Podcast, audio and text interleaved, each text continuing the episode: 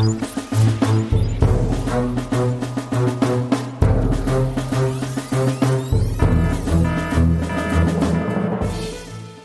und herzlich willkommen zu einer neuen Ausgabe von Das Universum, dem Podcast, in dem Ruth und Florian über das Universum plaudern. Wie immer, auch heute mit Florian. Und mit Ruth. Hallo. Jetzt wäre ich fast eingeschlafen am Ende, gell? es ist immer langsamer und langsamer geworden und ich habe gehofft, dass der Schwung noch irgendwie reicht bis zum Ende. Ah. Hallo. Folge 93. Folge 3 und ah, ah, 7. Ja, ich hätte fast etwas vergessen. fast hätte ich es vergessen, aber gerade noch, gerade noch rechtzeitig.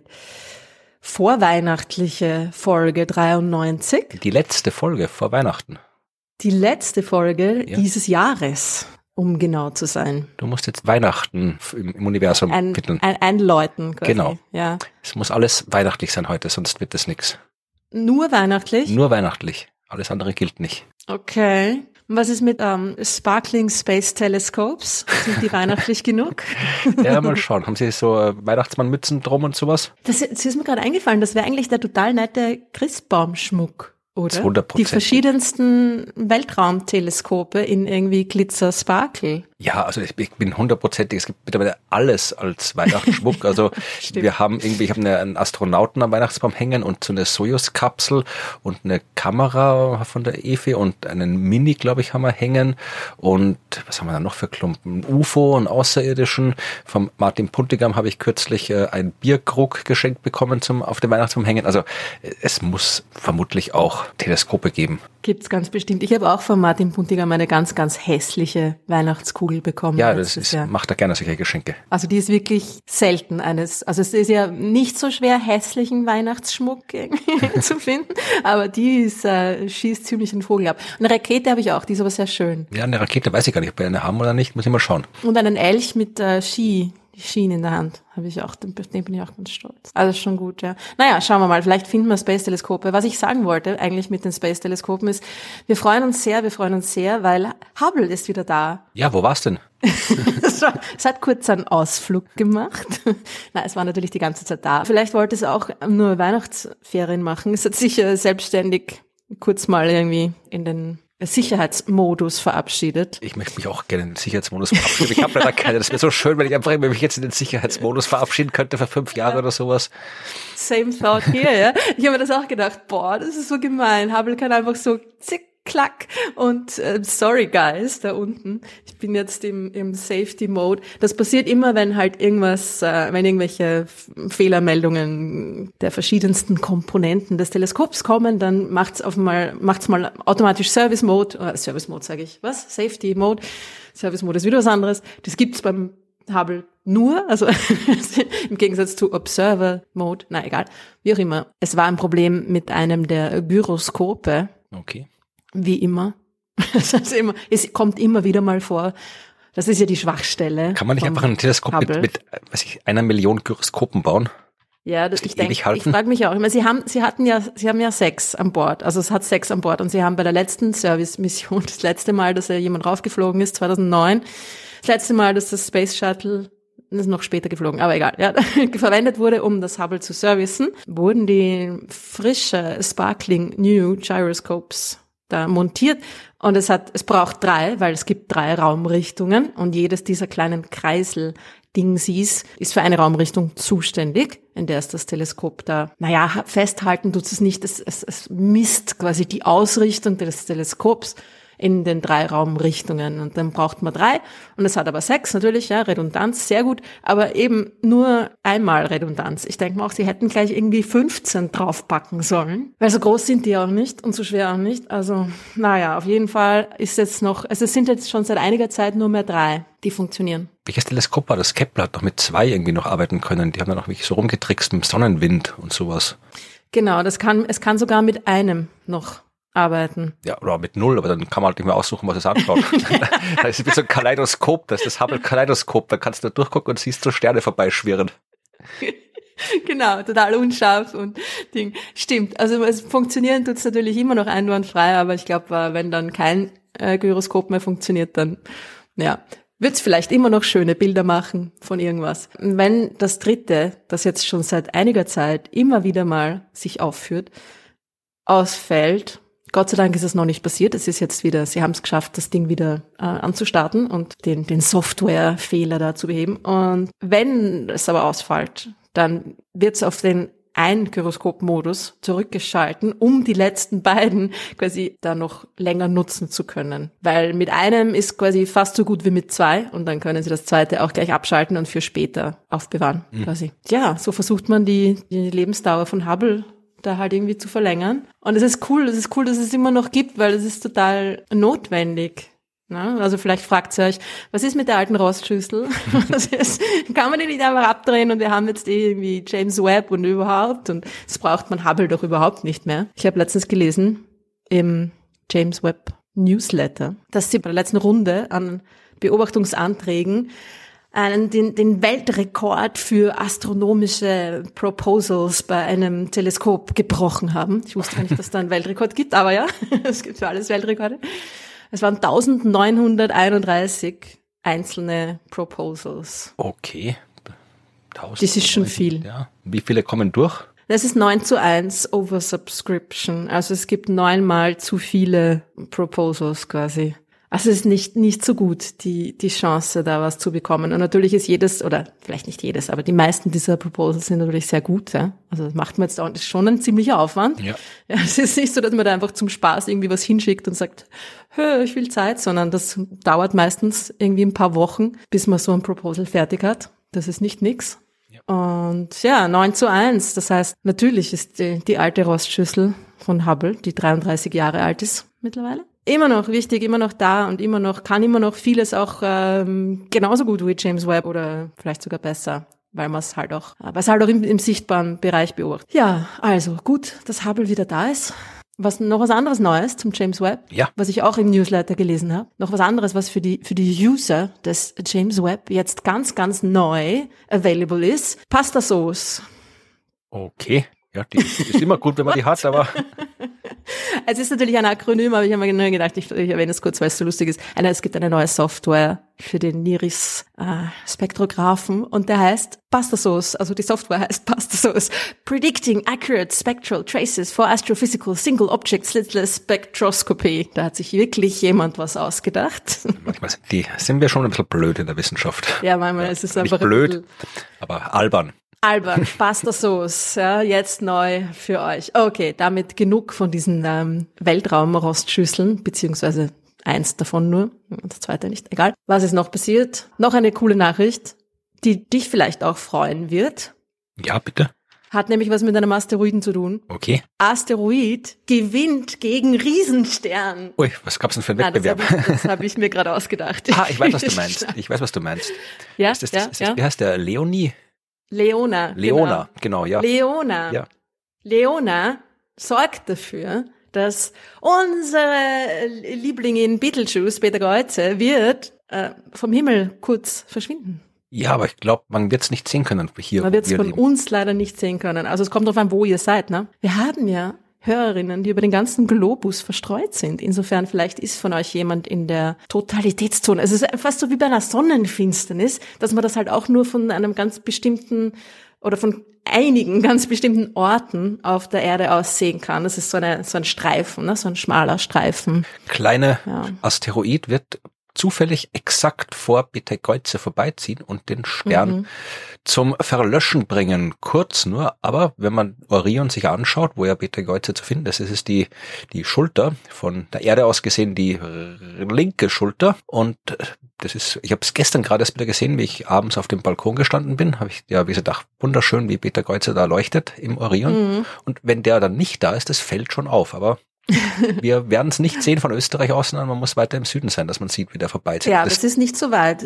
Italien reicht schon. Ja. Süditalien, glaube ich, Griechenland, Südeuropa ist irgendwie auch schon ausreichend. Ja, das dauert aber auch nicht lang, oder? Nein, das dauert, glaube ich, boah, habe ich jetzt gar nicht nachgeschaut, aber kann ich mir nicht vorstellen, dass das lang dauert, dass so ein kleines Ding, ich meine, ich weiß nicht, gar nicht, wie groß Leona ist, aber dauert sicher nicht lang, bis die da vorbei ist. Kann nicht alle Asteroiden auswendig.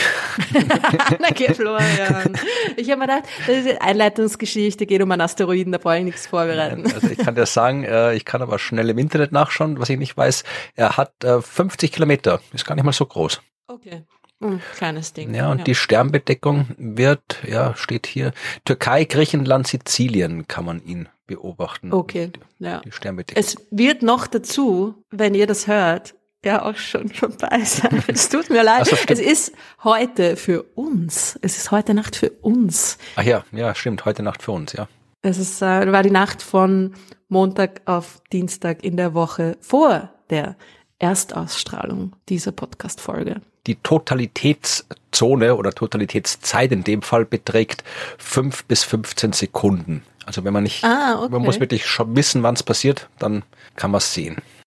Aber trotzdem, also jetzt nicht einfach nur so ein Augenzwinkern. Ich habe ja. mir gedacht, vielleicht ist es sogar nur so, um, ja, eine Sekunde oder, also 15 ist schon. Ja, so ein sehr müdes Augenzwinkern, wenn schon sehr spät ist und man ein bisschen besoffen ist und dann so, dann kommt man mit fünf Sekunden Zwinkern hin. Ja, es passiert auch spät in der Nacht. Also ähm, ich glaube, es ist äh, 1 Uhr UTC, das heißt zwei Stunden später bei uns, drei Uhr früh. Ja, also ich, wenn wir so, nicht zufällig ja. äh, Hörerinnen und Hörer irgendwie auf, auf einer sizilianischen Insel haben oder in der Nähe dort oder auf Sizilien, dann müssen wir auf Griechenland und Türkei hoffen, weil Spanien ist, glaube ich, auch ganz knapp nicht mehr dran und auf der Karte ist es schwer zu sehen, die, ist so, die ich jetzt gerade habe. Wir rufen einfach nachher beim Senor Caballero an und fragen genau. ihn, wie es war.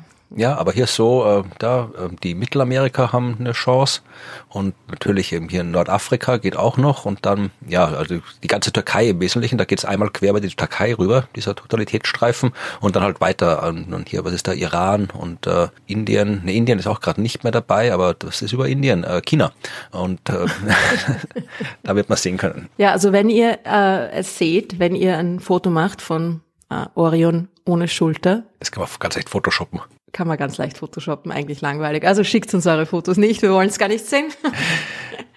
Sagt auf jeden Fall Bescheid, wenn ihr es mitgekriegt habt. Man kann sich's auch äh, online übrigens, mhm. man kann sich's auch online irgendwie anschauen. Es gibt da irgendwie diverse Streams. Ich glaube eh von der NASA auch gibt's irgendwie. Die sind übrigens gar nicht so unwichtig in der Asteroidenforschung, diese Sternbedeckungen. Also jetzt, der Stern ist da wurscht in dem Fall, der interessiert uns nicht in der Asteroidenforschung. Aber äh, aus der Art und Weise, wie der Stern sich genau verdunkelt, kann man dann ein bisschen was über die äh, die Form und vor allem auch über den Durchmesser bestimmen. Also du kannst halt sehr genau den Durchmesser bestimmen des Asteroid, was du sonst nicht könntest. Ja. Und je nachdem, wie lang es dauert, da kann man vielleicht auch ein bisschen was über die Form bestimmen, wenn du auch aus unterschiedlichen Richtungen schaust. Aber vor allem für die Größenbestimmung von Asteroiden sind solche Sternbedeckungen sehr, sehr wichtig. Ja, weil das ist ja sonst sehr, sehr schwer, die Größe Genau. Das ist ja meistens nur irgendwie eine, eine Abschätzung, weil man annimmt, dass die Dinger so und so dicht sind, genau. mehr oder weniger, oder? Ja, du musst halt irgendwelche Annahmen machen über äh, mhm. die Masse, du musst Annahmen machen über die äh, Zusammensetzung, weil du hast nur die Helligkeit. Und mhm. generell, je größer, desto mehr Licht wird reflektiert, aber wenn das halt ein großes äh, Objekt ist mit einer sehr dunklen Oberfläche, dann reflektiert das im Zweifelsfall weniger Licht als ein viel, viel kleineres Objekt mit einer sehr hellen Oberfläche. Also ja. darum kann man das immer nur sehr, wenn man nicht hinfliegt und nachschaut, nur sehr schwer bestimmen, die Größe oder nicht schwer bestimmen, aber zumindest ungenau bestimmen. Aber mit so einer Sternbedeckung, da geht's genau. Ich habe mir das nämlich eh auch gedacht, wenn mich das unlängst jemand im Planetarium gefragt hat, woher weiß man, wie groß die sind? Und ich irgendwie so, ähm, naja, die größeren sind heller, auch so irgendwie, keine Ahnung in Wirklichkeit. Und haben mir dann gedacht, muss ich den Florian fragen? Gut, gibt's andere Möglichkeiten auch noch, die, die das halbwegs genau Nein, machen? eigentlich nicht, Nein, weil die Asteroiden ja auch ein bisschen unregelmäßig geformt sind oft, die kleineren auf jeden Fall. Das heißt, das ist auch schwer zu sagen. Also du kannst über die Rotation ein bisschen was äh, kriegen. Also du kannst, wenn du die Helligkeit beobachtest, du Helligkeitsschwankungen siehst, dann kannst du da ein bisschen was äh, über die Form rausfinden, weil die Helligkeit dann ja schwankt, weil der Asteroid kein keine Kugel ist, sondern ein bisschen unregelmäßig geformt ist. Und wenn der so vor sich hin rotiert, dann kann es sein, dass halt irgendwie äh, mal die lange mal die kurze Seite zeigt zum Beispiel. Also wenn wir das sich so, ja, so zylindrisch zum Beispiel mal vorstellen, dann mhm. kann der so rotieren. Mal sehen wir auf die, auf die schmale Seite vom Zylinder, mal auf die lange, dann kriegen wir mal mehr, mal weniger Licht. Also so kann man aus der Helligkeitsschwankung ein bisschen was kriegen. Aber wenn du eine exakte Größe haben willst, dann bleibt ja eigentlich nur die Möglichkeit, dass du halt äh, hinfliegst, beziehungsweise dass du halt auf welche Art auch immer ein Bild machst, das so aufgelöst ist, dass du ihn siehst. Weil anders ja. geht's nicht, weil solange du nur einen Lichtpunkt hast, hast du nur die Helligkeit. Mhm. Und diese, ich meine, diese Bedeckungen, die kommen natürlich auch gar nicht so selten vor, weil der Himmel halt einfach doch voller Sterne ist, ne? Ja, aber es kommt immer darauf an, halt, ob du einen Stern hast, den du auch vernünftig beobachten kannst und so weiter und ob ja. äh, die Bedeckung sichtbar ist, dort, wo auch vernünftige Teleskope rumstehen und so. Also ist jetzt ja. nicht so, dass man irgendwie ständig bei allen Asteroiden das machen könnte, weil sonst würde man das ja machen. Mm, mm. Ja, und ein so heller Stern wie Peter Geuze, das ist natürlich sehr selten. Ich kann mir schon vorstellen, dass das eigentlich doch richtig cool ausschauen das wird, wenn man das sehen vor, würde. Dass das cool ausschaut, ja. Ah, Mist. Nächstes Mal vielleicht. Auf jeden Fall, wundert euch nicht, wenn ihr es seht, ihr seid vorgewarnt, weil du musst dir vorstellen, du weißt das nicht, schaust Richtung Orion und plötzlich ist Peter Geuze für zehn Sekunden weg. Ja. Wow! Nein, es hat nichts mit der Impending Explosion, die ja nicht wirklich so impending ist, zu tun. Also ich würde mir wahrscheinlich ehrlich gesagt denken, okay, Wolke oder? Ja.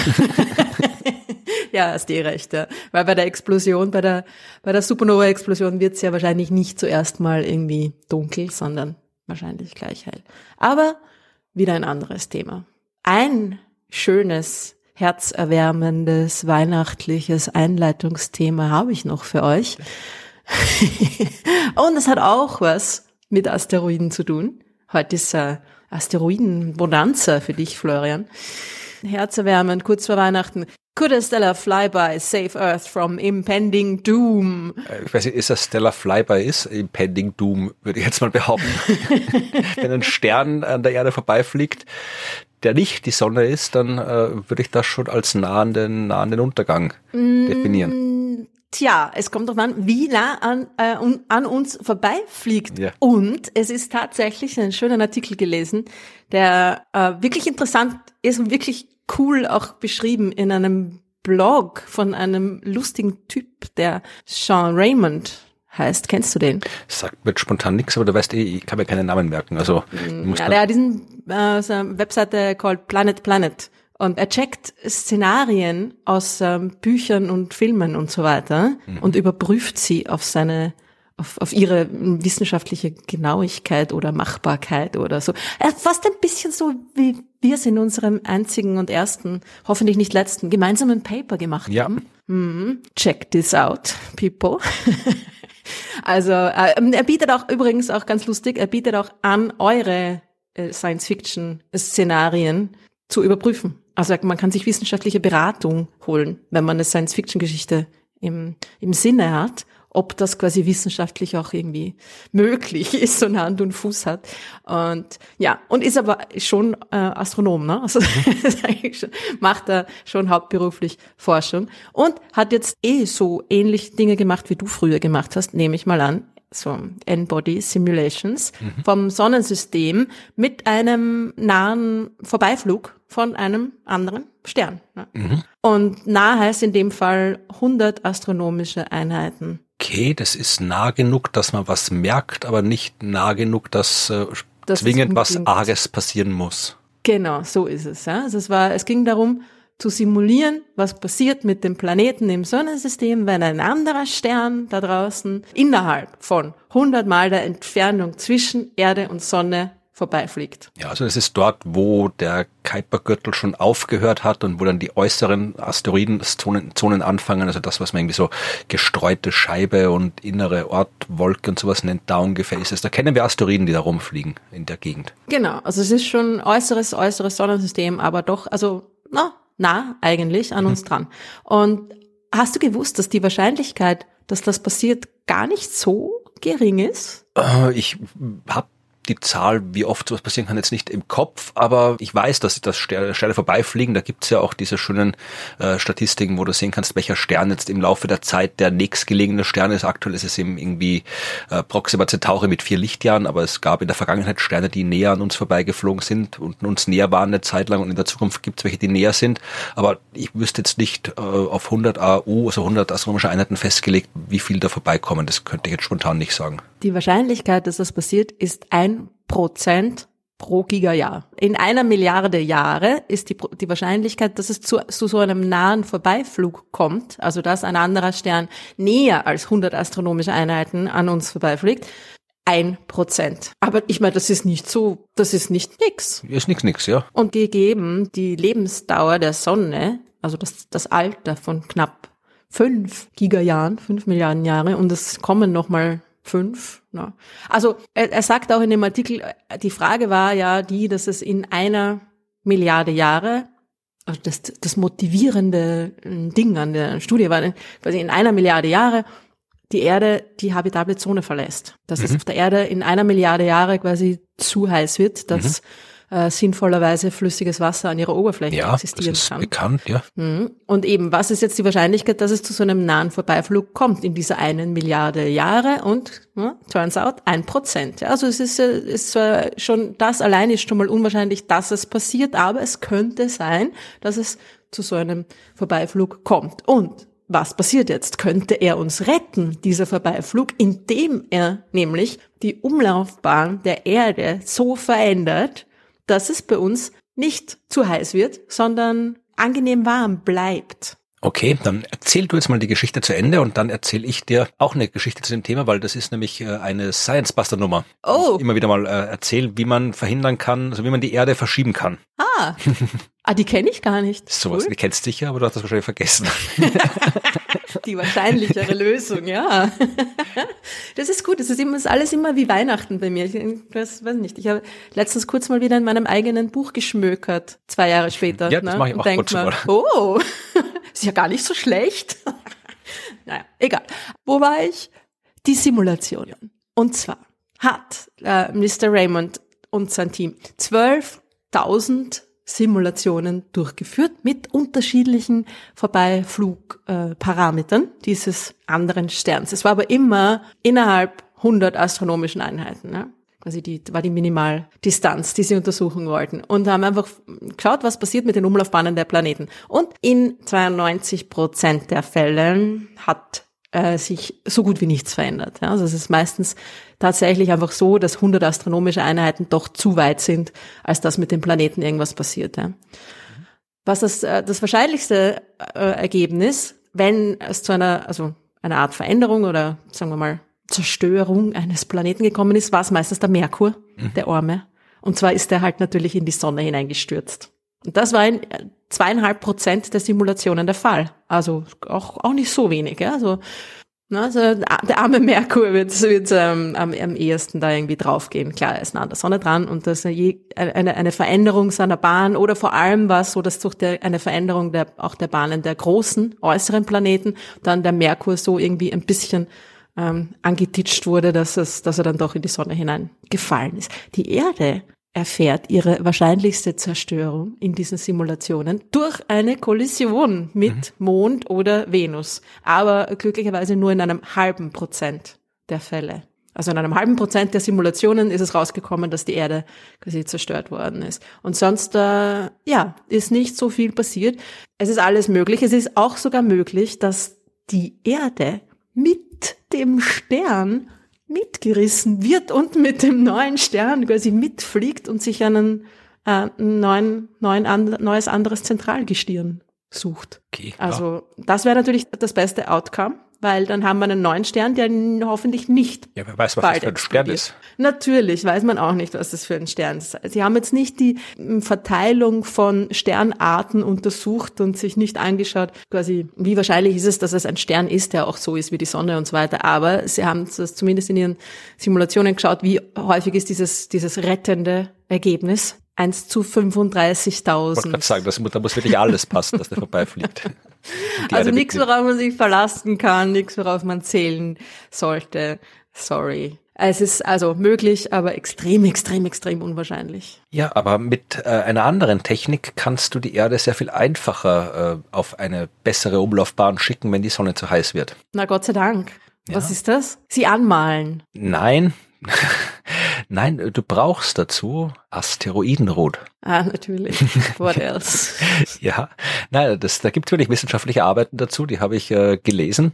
Ähm, und ich glaube, in einem von meinen Büchern habe ich, glaube ich, auch mal drüber geschrieben, weiß gerade nicht in welchen. Aber äh, im Prinzip kannst du ja, zumindest in der Theorie, die Bahnen des Asteroiden verändern. Also wir wüssten, wie das geht. Ja, das sind die gleichen Techniken, die man anwendet, wenn man äh, Asteroiden daran hindern will, auf der Erde einzuschlagen. Da haben wir sicher schon drüber gesprochen, wie man das machen kann. Also du kannst da einfach irgendwie den Asteroid irgendwie anschieben, wenn du jetzt irgendwie ein Raumschiff drauf prallen lässt oder irgendwie was, oder du kannst den Asteroid, den kannst du anmalen und dann wird die unterschiedliche Abstrahlung dafür sorgen, dass das eine Bahn ändert. Also die Bahn eines Asteroiden ändern geht theoretisch. Wir wüssten, wie es geht und wir könnten die Bahn eines Asteroid jetzt so verändern, dass er sehr dicht an der Erde vorbeifliegt. Aber nicht mit der Erde kollidiert, sondern einfach nur sehr dicht vorbeifliegt. Dann wirkt zwischen beiden Himmelskörpern logischerweise eine Gravitationskraft, weil die wirkt zwischen allem. Und der kleine Asteroid hat jetzt nur eine sehr kleine Wirkung auf die Erde und wird die Bahn der Erde nur minimal ändern. Aber wenn ich jetzt den Asteroid nicht einmal vorbeifliegen lasse, sondern halt sehr, sehr, sehr, sehr oft vorbeifliegen lasse und immer auf die richtige Art und Weise vorbeifliegen lasse, kann ich diese Änderungen so basteln, dass die Erde wirklich im Laufe der Zeit Stück für Stück näher zur Sonne hin oder von der Sonne weg oder ganz woanders hingeschoben wird. Das geht theoretisch. Das ist Himmelsmechanik, da weiß man, wie man das machen würde. Das Problem ist halt nur, dass du den Asteroid bewegen musst. Und äh, ich glaube mich zu erinnern, dass die damals in dieser Arbeit sogar ausgerechnet haben, dass man das äh, automatisieren könnte zum Teil, wenn du die Bahn so legst, dass der Asteroid dann von der Erde, wenn er die Erde geschubst hat, äh, zum Jupiter fliegt, sich bei Jupiter wieder Schwung holt, wieder zurück mhm. zur Erde, dann wieder schubst, wieder zurück zum Jupiter. Man muss natürlich da ein bisschen immer den Asteroid steuern, weil von selbst geht es nicht. Und ja, man muss halt ein bisschen langfristiger denken, weil wenn man einen vernünftigen großen Asteroiden nimmt, der halt die Erde nicht kaputt macht oder irgendwelche gigantischen Gezeiten verursacht, wenn er nah vorbeifliegt, dass wir alle sterben, und einen, der groß genug ist, dass er was ausrichtet und man das alles optimal plant, dann dauert das naja, eine knappe Milliarde Jahre, bis man die Erde dahin hat, wo man sie haben will. Halbe Milliarde Jahre. Nein, nein, eine Milliarde Jahre. Ein, ah, eine knappe Aber Milliarde es ist auch schon wurscht. Ist, äh, tja. Gut, aber wenn jetzt durch den, den äh, Vorbeiflug eines Sterns, der auch nur ein Prozent von einer Wahrscheinlichkeit hat, ne, dass das passiert in, innerhalb einer Milliarde Jahre, dann kann man auch den Asteroiden nehmen, ehrlich gesagt. Ja, eh. aber ich wollte nur darauf hinweisen, dass die Wissenschaft tatsächlich sich überlegt hat und ausgerechnet hat, wie man Asteroiden verwenden könnte, um die Erde zu verschieben. Also ich meine, es ist ja auch so, dass man, dass man jetzt noch ein bisschen Zeit hat, bis das passiert. Ja, eh, aber mein äh nicht viel, aber man könnte ja, wenn man quasi jetzt damit anfängt, könnte man ja etwas vermeiden, was in der Zukunft einen negativen Einfluss auf unsere Zivil Zivilisation hätte. Ich, ja, ja, ja, genau, ja. Könnte man, könnte man doch glauben, dass das, dass das gehen würde, dass Leute das sagen, ja, ah, wir können einfach jetzt damit anfangen müssen halt vielleicht unser Verhalten ein klein wenig mhm. verändern mhm. und dann äh, ersparen wir uns den Weltuntergang. Ja, ja, eh, aber das ist, das ist zu viel Aufwand. Man, ist halt zu stressig. Oder wir äh, werden einfach die Herrschaft der Welt in eine Astronomenkaste quasi legen, die in Zukunft für die nächsten Milliarden Jahre das Geschick des, äh, der Zivilisation bestimmt, die dann auch gewohnt ist, weil wir sind ja gewohnt, langfristig zu denken in der Astronomie und wir ja. kümmern uns dann drum. Ja, warum das nicht schon passiert ist, frage ich mich. Weiß nicht, wenn wir so große Schlösser bauen, wo dann die Astronomen und Astronominnen wohnen und dann die anderen müssen dann uns, ja. Ich glaube, dass das, das eine gute Lösung wäre. Man müsste halt nur vorher ähm, ich glaube, man müsste es den Leuten auf eine andere Art und Weise schmackhaft machen als durch Wissenschaft. Man könnte dann einfach irgendwie sagen, ja, okay, Astrologie stimmt. Verrate nicht den Geheimplan. Jahrhundertelang haben wir die Astrologie aufgebaut und immer öffentlich so getan, als wäre das alles Blödsinn. Die, die Vereinigung der Astrologie und Astronomie steht ja kurz bevor, wo wir dann die Macht übernehmen. Verrat das nicht. Ja, okay, sorry, sorry, schon wieder. Spoiler, Spoiler. Ja. Uh, auf jeden Fall, ich habe mir noch gedacht, falls ihr euch auch ein bisschen mit, mit, dem Sonnensystem und potenziellen Kollisionen von Planeten und so weiter rumspielen wollt, dann kann ich euch nur Universe Sandbox mhm. empfehlen, ja, weil da schön. kann man genau das machen. Das ist sehr lustig. Und das ist auch quasi wissenschaftlich äh, korrekt. Mhm. Also zumindest, wie es ausschauen wird, wenn da irgendwie Sterne und Planeten kollidieren. Und wenn er noch mhm. Weihnachtsgeschenke sucht, äh, der Herr, ich habe den Namen schon wieder vergessen, ich bin so schlecht mit Namen, Sean irgendwas. Äh, Raymond. Sean Raymond hat auch ein Buch geschrieben. Hast du das gesehen? Nein. Er hat ein Buch geschrieben, das heißt Astronomy Poems oder Black Holes, Stars, Earth and Mars, Astronomy Poems for All Ages. Also ein oh, Buch cool. mit astronomischen Gedichten. Der Neil Tyson hat ein Vorwort geschrieben dazu.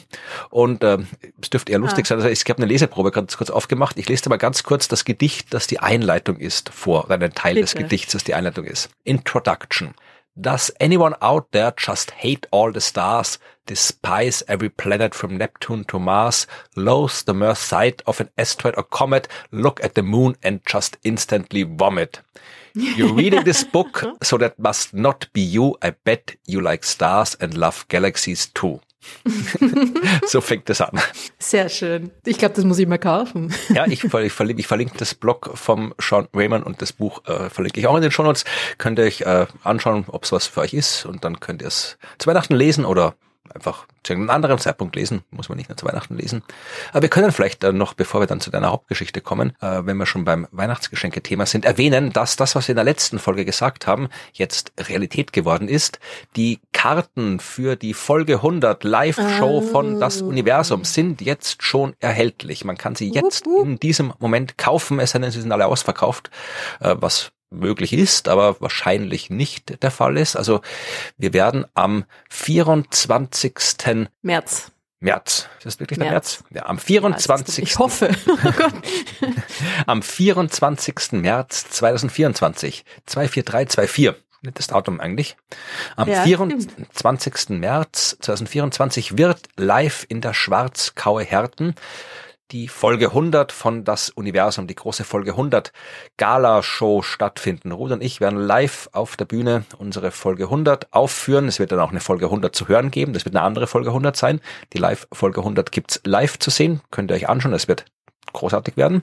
Und äh, danach wird Ruth ein paar Tage lang mit ihrem Planetarium am selbigen Ort in der Schwarzkau in Herten auftreten. Dann könnt ihr euch das Planetarium anschauen. Wenn ihr dann noch nicht genug habt, dann könnt ihr am 28. März 2024 die Welturaufführung der Sternengeschichten live euch anschauen. Das mache ich nämlich dann auch noch.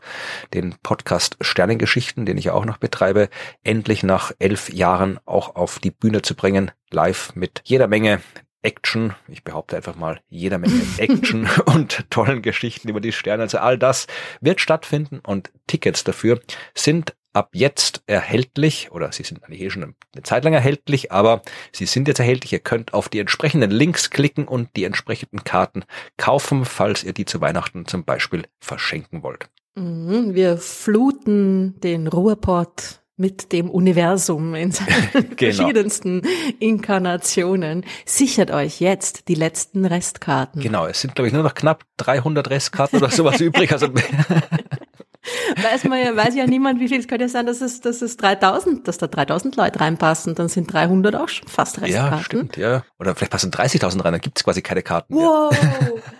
Bist du wahnsinnig, stell dir vor. Ja. Das Universum spielt vor 30.000 Menschen. Ja, das ist so anstrengend. ja, irgendwie auch. Ich weiß nicht. Machen wir nicht, nein, es sind weniger als 3000. Also, ja. schaut euch das an. Und jetzt zurück zu den wirklich wichtigen und ernsten Dingen. Ja. Da draußen. Ich habe mir eine ganz besondere Geschichte ausgedacht für die letzte Folge in diesem Jahr, in diesem schönen, naja, na, es war ganz okay. 2023 war okay, oder? War ja, nicht, es war, war halt, schlimm. es war, gab bessere Jahre. Ja, aber es gab auch schon Ärgeres. Ja, wie immer. 45 war nicht so toll. Die, die Pest oder whatever. ja.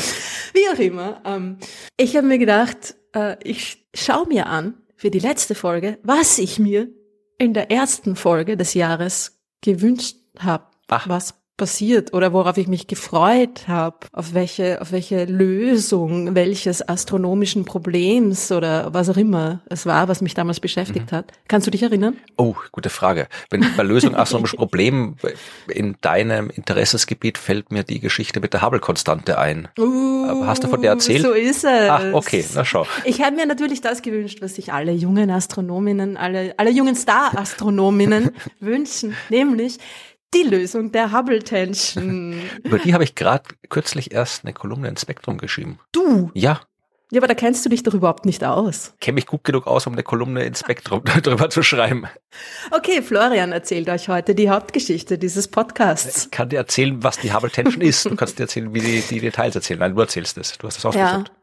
Ich habe es ausgesucht. Also Hubble Tension, die, wie du aber gleich zu Beginn fälschlicherweise ja auch Hubble Konstante gesagt hast, das sagt man nicht mehr, Florian. Warum? Also die heißt man darf, ja, man darf ja heutzutage gar nichts mehr sagen, gell? Nicht einmal Hubble Konstante darf man mehr ja. sagen, ohne dass sich irgendeine Astronomin aufregt, mit oder ohne Gender-Sternchen. Ist das Problem bei, bei Hubble Konstante, dass sie eigentlich Hubble Lemaitre Konstante heißen sollte? Also beim Hubble Gesetz, das ja offiziell von der IAU umbenannt worden ist in Hubble Lemaitre Gesetz. Ja, oder man könnte sie auch, man könnte sie auch Henrietta Leavitt Konstante nennen. Ja, man kann. Weil ohne die wäre gar nichts gegangen. Genau. Oder ist das Problem, dass, also ist, ist das Hubble das Problem oder das Konstantenteil des Problems? Naja, die Konst, das mit der Konstante ja. ist okay. Teil des Problems. Ja, aber so genauso habe ich meine Kolumne angefangen, ja. Sehr gut. Immerhin, ja. Was ist die Hubble Tension? Es geht darum, dass das Universum zu angespannt ist. Chill einmal. Nein, äh, es geht um den Hubble Parameter, der die Expansion des Universums beschreibt. Und darum, dass der, wenn man ihn auf verschiedene Arten und Weisen misst, nicht der gleiche ist. also wünscht man sich, dass da quasi das gleiche rauskommt, wenn man einen Parameter des Universums auf ganz verschiedene Arten und Weisen misst, ist aber leider nicht so. Ja. Und ich war sehr optimistisch da in dieser ersten Folge. Ich habe mir nochmal kurz angeschaut, meine, meine Notizen. Ich war sehr optimistisch, habe gesagt, dass spätestens in der zweiten Hälfte 2023 werden wir es wissen. Uiuiui. Das Problem ist ja, dass man äh, jetzt prinzipiell, wenn man irgendwo was misst mit unterschiedlichen Methoden, dann kommt gern schon mal was Unterschiedliches raus. Aber das liegt dann halt daran, dass die Methoden unterschiedliche Genauigkeiten haben. Aber bei der Hubble Tension ist halt das Problem, dass es mit der Genauigkeit anscheinend nichts zu tun hat, weil die Messmethoden die einen oder die anderen immer genauer und genauer werden, die Werte aber trotzdem nicht übereinstimmen, sondern halt ja trotzdem immer sich weiter voneinander unterscheiden. Ja, also fassen wir nochmal zusammen. Worum genau ging es nochmal? Hubble-Parameter. Ich sage das jetzt deswegen so oft, nicht um euch zu ärgern, sondern dass ich es mir selber merke, weil ich selber auch noch die ganze Zeit Hubble-Konstante sage und insofern irgendwie Parameter. Egal. Also, beschreibt die momentane, aktuelle Ausdehnung des Universums. Ja? Also es geht um H0, Hubble Parameter Null, das Null nach dem H, das kleine äh, unter, Unterschrift, wie sagt man das auf ja, Deutsch? Weiß ich nicht. Subs, Subscript, wie auch immer. Aber, e aber, aber, mm. wenn, wenn, wenn der ja. Hubble-Parameter, der zeitabhängig ist, das wissen wir. Wir wissen, dass das Universum genau. sich unterschiedlich schnell ausgedehnt hat. Darum mhm. sagt man doch tatsächlich Hubble-Parameter, also die Funktion H von t quasi mathematisch. Genau. Ja, aber wenn ich jetzt äh, h zum Zeitpunkt t gleich null, wenn man null die Gegenwart nehmen, ja, mhm. dann als h0 bezeichnen, dann kann das ja nichts anderes sein als ein konstanter Wert, weil es ist der Wert, den es jetzt hat. Den hat es jetzt in einem Wert. Das muss ja dann eine Konstante sein der Wert, den es jetzt hat. Ja, aber das ist, das wäre ja dann mit allen Dingen so, die sich in der Zeit verändern. Ja, ja, aber wir, wir haben ja Also das wäre ja dann mit allen Dingen überhaupt hm. so, weil alles verändert sich in der Zeit. Etwas, was sich in der Zeit nicht mehr verändert, ist äh, tot ja, eh, aber oder ich nicht immer, da. Ich habe immer gedacht, dass der Hubble-Parameter diese zeitabhängige Expansionsrate ist, also das H von t und die Hubble-Konstante, ja. der Hubble-Parameter zum Wert t0. So habe ich das die Nomenklatur immer verstanden. Okay. Aber mhm. wahrscheinlich gibt es da auch nichts Einheitliches. Vielleicht gibt's da. Ich glaube, es liegt daran, dass natürlich H, H0 oder überhaupt H, der Hubble, die Hubble-Konstante äh, zu einer Zeit quasi äh, erfunden wurde, gefunden wurde, wie das mit der Veränderung der Expansion des Universums noch nicht so aktuell war. da hat man sich gedacht, es gibt einen Faktor, der die Expansion des Universums beschreibt und der ist wahrscheinlich einfach gleich. Ne? Ja. Da war das halt damals äh, noch, noch kein H T, noch kein H von, von einem Zeitpunkt T, sondern das war einfach nur die Explosion des Universums, die, die Hubble rausgefunden hat und drum halt, ja. Wir nennen das einfach das Hubble-Dingsy. Hm. Hubble-Dings, okay. Und zwar, aber das ist, das Wichtige ist, und da kommt sie auch oft dann irgendwie zu, zu Ver Verirrungen, Verwirrungen ein bisschen im Verständnis. Es geht eben nicht um die Beschleunigung der Expansion. Okay? Mhm. Bei diesen unterschiedlichen Werten von H0 eben H0. Ja, es geht immer um die Expansion des Universums jetzt. Ja, und natürlich ist jetzt, man könnte jetzt natürlich zu Recht einwenden, erstens äh, nicht existent, mhm. jetzt gibt's nicht äh, und auch natürlich sofort, sobald man dazu nur einer anderen Galaxie rausgeht, anders, klar, aber mit jetzt meinen wir so mehr oder weniger die letzte Milliarde Jahre, ja, mhm. also das, das, was man auch gemeinhin als das lokale Universum hm, bezeichnet. Ja. Das Universum in unserer näheren, aber doch weit extragalaktischen Umgebung. Mhm. Und es geht eben nicht um die Veränderung mit der Zeit, es geht darum, dass man mit verschiedenen Methoden die auf Beobachtungen aus verschiedenen Zeitpunkten des Universums da beruhen, aber immer die jetzige Expansion des Universums berechnen möchte. Okay? Mhm. Also es heißt dann immer so, ja, wir haben die Methoden, also wir, wir berechnen die Expansion aus dem frühen Universum und berechnen die Expansion quasi in unserer in unserer Umgebung und es kommen zwei verschiedene Werte raus. Und dann denkt man sich als erstes irgendwie so, äh, ja, aber das ist ja auch der Fall. Die Expansion ist ja unterschiedlich. Ja, aber der Punkt ist der, wir verwenden Beobachtungen aus dem ganz frühen Universum, um auf die jetzige Expansion des Universums zurückzuschließen. Ja. Und da kommt ein Wert raus. Und dann verwenden wir Beobachtungen des nicht ganz so frühen, sondern eher näheren, lokalen Universums, jetzigen, mehr oder weniger, Universums, um die Expansion zu bestimmen. Und da kommt auch ein Wert dabei raus. Und eigentlich ist es natürlich genau das, was man will in der Wissenschaft, dass man zwei eigentlich komplett voneinander unabhängige Möglichkeiten hat, einen Parameter zu bestimmen. Super. Also das ist echt so, ja, Gold Standard. Ne? Mhm. Nur wäre es halt auch schön, wenn da irgendwie so annähernd das gleiche rauskommen würde. Was es halt nicht tut. Und noch dazu kommen dann nicht einfach nur zwei unterschiedliche Werte raus, sondern sie sind auch annoyingly different, ja. Also die sind genau so unterschiedlich, dass es quasi grad oder gerade nicht, je nachdem, welchen Fehler, Abschätzungen man glaubt, da irgendwie signifikant ist. Ja? Also es ist der Unterschied zwischen diesen beiden Werten, die wir haben, so halt grad oder gerade nicht an der Grenze zu dem, was man quasi wirklich unterschiedlich, statistisch signifikant unterschiedlich ja, nennt. Ja, das finde ich, das finde ich total gemein mhm. vom Universum, weil wenn dann könnte es ja irgendwie so richtig unterschiedlich sein, ja. Es könnten ja richtig unterschiedliche Werte rauskommen und nicht nur so, uh, ist es jetzt, ist es jetzt echt unterschiedlich oder ist es doch noch irgendwie ein Zufall oder ein Messfehler oder ein. Also da wird man so ein Gefühl für die Größenordnung gekriegt. Man misst die Expansion in der Einheit Kilometer pro Sekunde pro Megaparsec. Also wenn jetzt die Rate 100 Kilometer pro Sekunde pro Megaparsec wäre, dann würde das heißen, etwas, das ähm, ein Megaparsec entfernt ist, bewegt sich mit 100 Kilometer pro Sekunde von uns weg. Genau. Etwas, was zwei Megaparsec von uns entfernt ist, bewegt sich mit 200 so Kilometer pro Sekunde mhm. von uns weg und so weiter.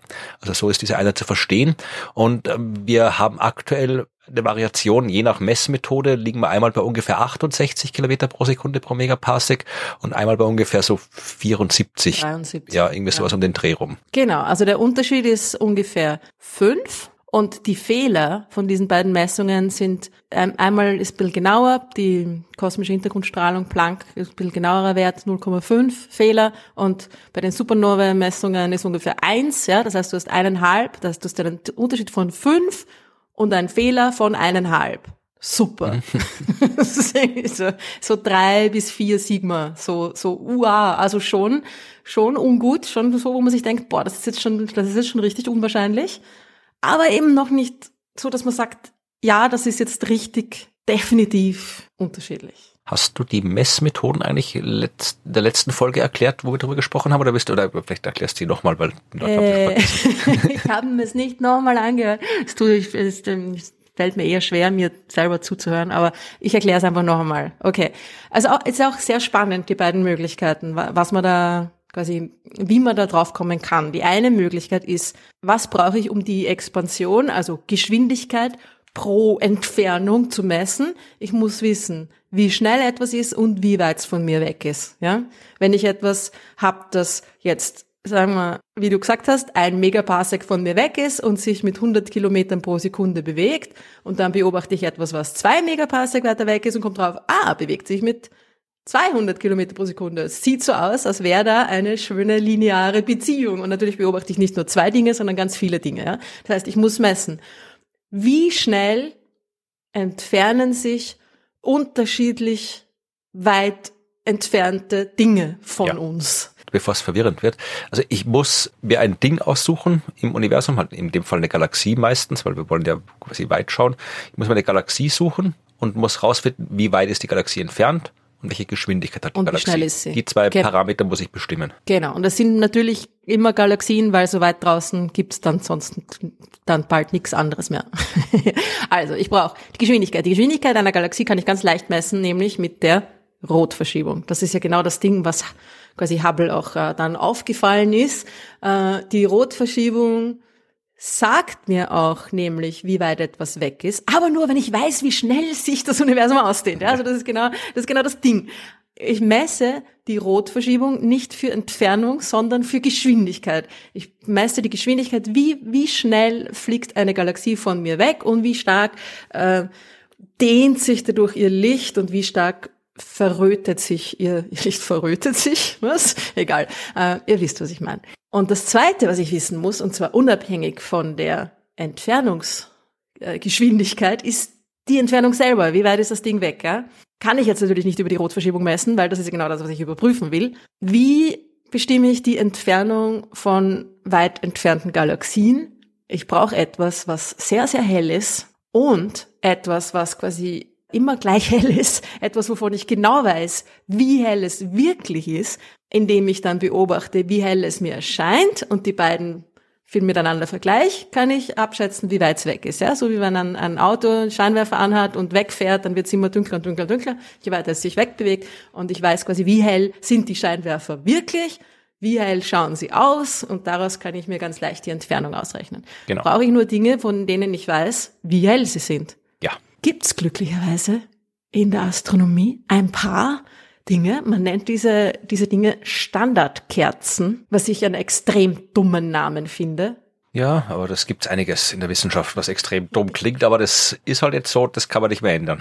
Nein, nein, das war jetzt gewalt gemein. Es ist nicht extrem dumm. Es ist nur ein bisschen unglücklich, aber gut. Eine Standardkerze, wenn ich sage, ich weiß, da steht jetzt eine Kerze, die hat genau die Größe und die ist halt genau so hell, kann man auch, man kann auch eine Standard, Standardlampe sagen. Also ich weiß, da ist, eine, da ist eine 100 Watt Birne. Da weiß ich, da genau. kommt genauso viel Energie raus, so viel Licht raus und dann weiß ich halt, okay, wenn ich so viel Licht sehe und so viel aber in Wirklichkeit rauskommt, kann ich aus dem Unterschied sofort ausrechnen, wie weit es weg ist. Wenn ich bei den astronomischen Standardkerzen geht es halt, wie du gesagt hast, um Dinge, von denen ich weiß, wie viel Licht rauskommt.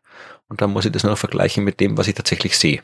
Und der Unterschied kann nur der, die, die Entfernung sein. Ja. Und das Beste, es muss natürlich auch noch sehr hell sein, weil es geht um, um andere Galaxien. Ne? Also die sind schon sehr weit weg. Die, die Standard-Standardkerze, die wir haben, ist die Supernova-Explosion eines bestimmten Typs. Ja, also es sind nicht alle Supernova-Explosionen immer gleich hell, sondern es ist die Art von Supernova-Explosion, die entsteht, wenn äh, ein Stern, der vorher ein weißer Zwerg war, ein toter Stern, ja, ein sonnenähnlicher toter Stern, weißer Zwerg, von seinem Nachbarstern Material bekommt, äh, absaugt und immer mehr und mehr Material ansammelt durch seinen zum roten Riesen werdenden Nachbarstern, der sein Zeug irgendwie auch in den Weltraum rausbläst, immer mehr und mehr Masse bekommt und irgendwann eine, eine Grenzmasse erreicht, wo der Stern sich nicht mehr quasi selber halten kann, wo er zu fett wird für seine eigene Stabilität. Und dann zerreißt das Ding und das passiert, weil eben es diese Grenzmasse gibt,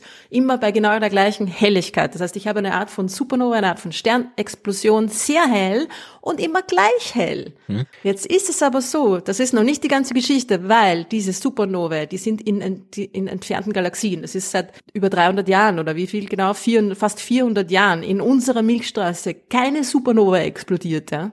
Das heißt, ich habe diese Supernovae in anderen Galaxien. Bevor ich weiß, wie weit diese Supernovae von mir weg sind, brauche ich etwas anderes, um die Entfernung der Supernovae zu kalibrieren. Ja, ich brauche etwas, was noch näher an mir dran ist. Und das sind diese veränderlichen Sterne, mit denen ja Hubble damals auch die Entfernung der Andromeda-Galaxie bestimmt genau. hat. Also als erste andere Galaxie, der hat herausgefunden, dass es überhaupt andere Galaxien sind, diese, diese kleinen Lichtfleckchen, die da am Himmel zu sehen sind. Ja. Du hast schon den Namen der Astronomen erwähnt, die diese Beziehung herausgefunden hat, wie man eben aus der Beobachtung dieser bestimmten Sterne ihre Helligkeit und ihre Entfernung berechnen kann. Genau.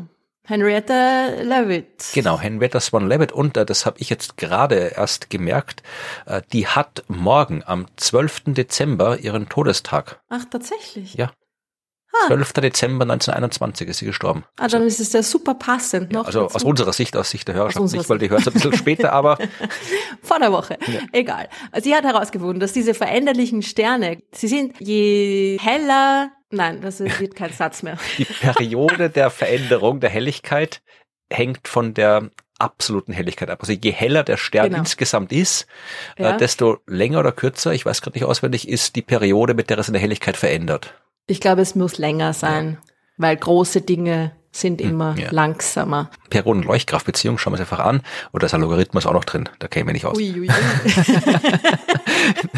Nein, aber man muss halt nur die Periode beobachten, mit der diese Sterne ihre Helligkeit verändern. Und aus diversen astrophysikalischen Gründen, aus dem, was abgeht im Inneren des Sterns, das dazu führt, dass der die Helligkeit verändert, das bedingt eben, dass das von der absoluten Helligkeit abhängt. Also wenn ich weiß, die Helligkeitsänderung dauert zehn Tage, kann ich mit dieser Formel berechnen, okay, da muss in echt so viel Licht rauskommen.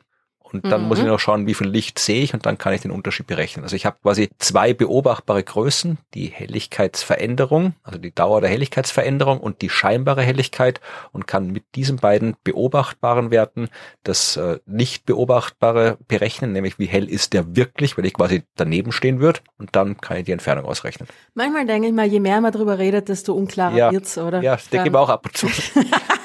ja, die, die, die Sprache ist die Quelle aller Missverständnisse. Ja, aber ich habe das beim Schreiben oft gemerkt. Also wenn ich irgendwas aufschreibe, dann wird es zuerst immer sehr viel komplizierter und dann, bis ich es dann mal selbst verstanden habe beim Schreiben und dann fange ich an, das alles zu. In Wohlgefallen, nein, aber dann, dann, dann kann ich das dann, dann kann ich es dann immer wieder wieder einkürzen, bis es dann am Ende kurz ist. Aber das ist beim ja. Schreiben besser, weil da kriegt die Leute nur das Endergebnis zu sehen. Im Podcast ist schwieriger, weil da müssen sie den ganzen Quatsch dazwischen auch noch anhören. Sorry. Naja, auf jeden Fall wissen wir, wie weit diese veränderlichen Sterne weg sind. Damit wissen wir, wie weit die Supernovae weg sind. Und damit wissen wir, wie weit die Galaxien in unserer kosmischen Umgebung, in unserer äh, extragalaktischen Nachbarschaft weit weg sind. Und ich habe ihre Rotverschiebungen, also ihre Geschwindigkeit. Das heißt, ich habe einen lokalen Wert für die Expansion. Wie schnell ist das Ding? Wie weit ist es von mir entfernt? Und genau das, genau das eine dividiert durch das andere ist ja Expansion. Wie ja. schnell pro, wie weit weg, ja.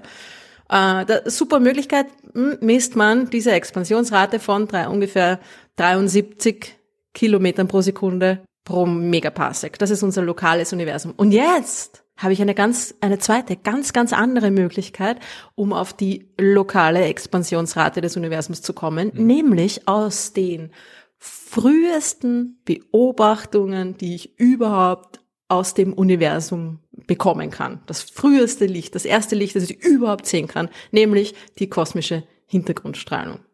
Und das ist auch eine Beobachtung. Also es sind zwei Methoden, die auf Beobachtungen ähm, basieren.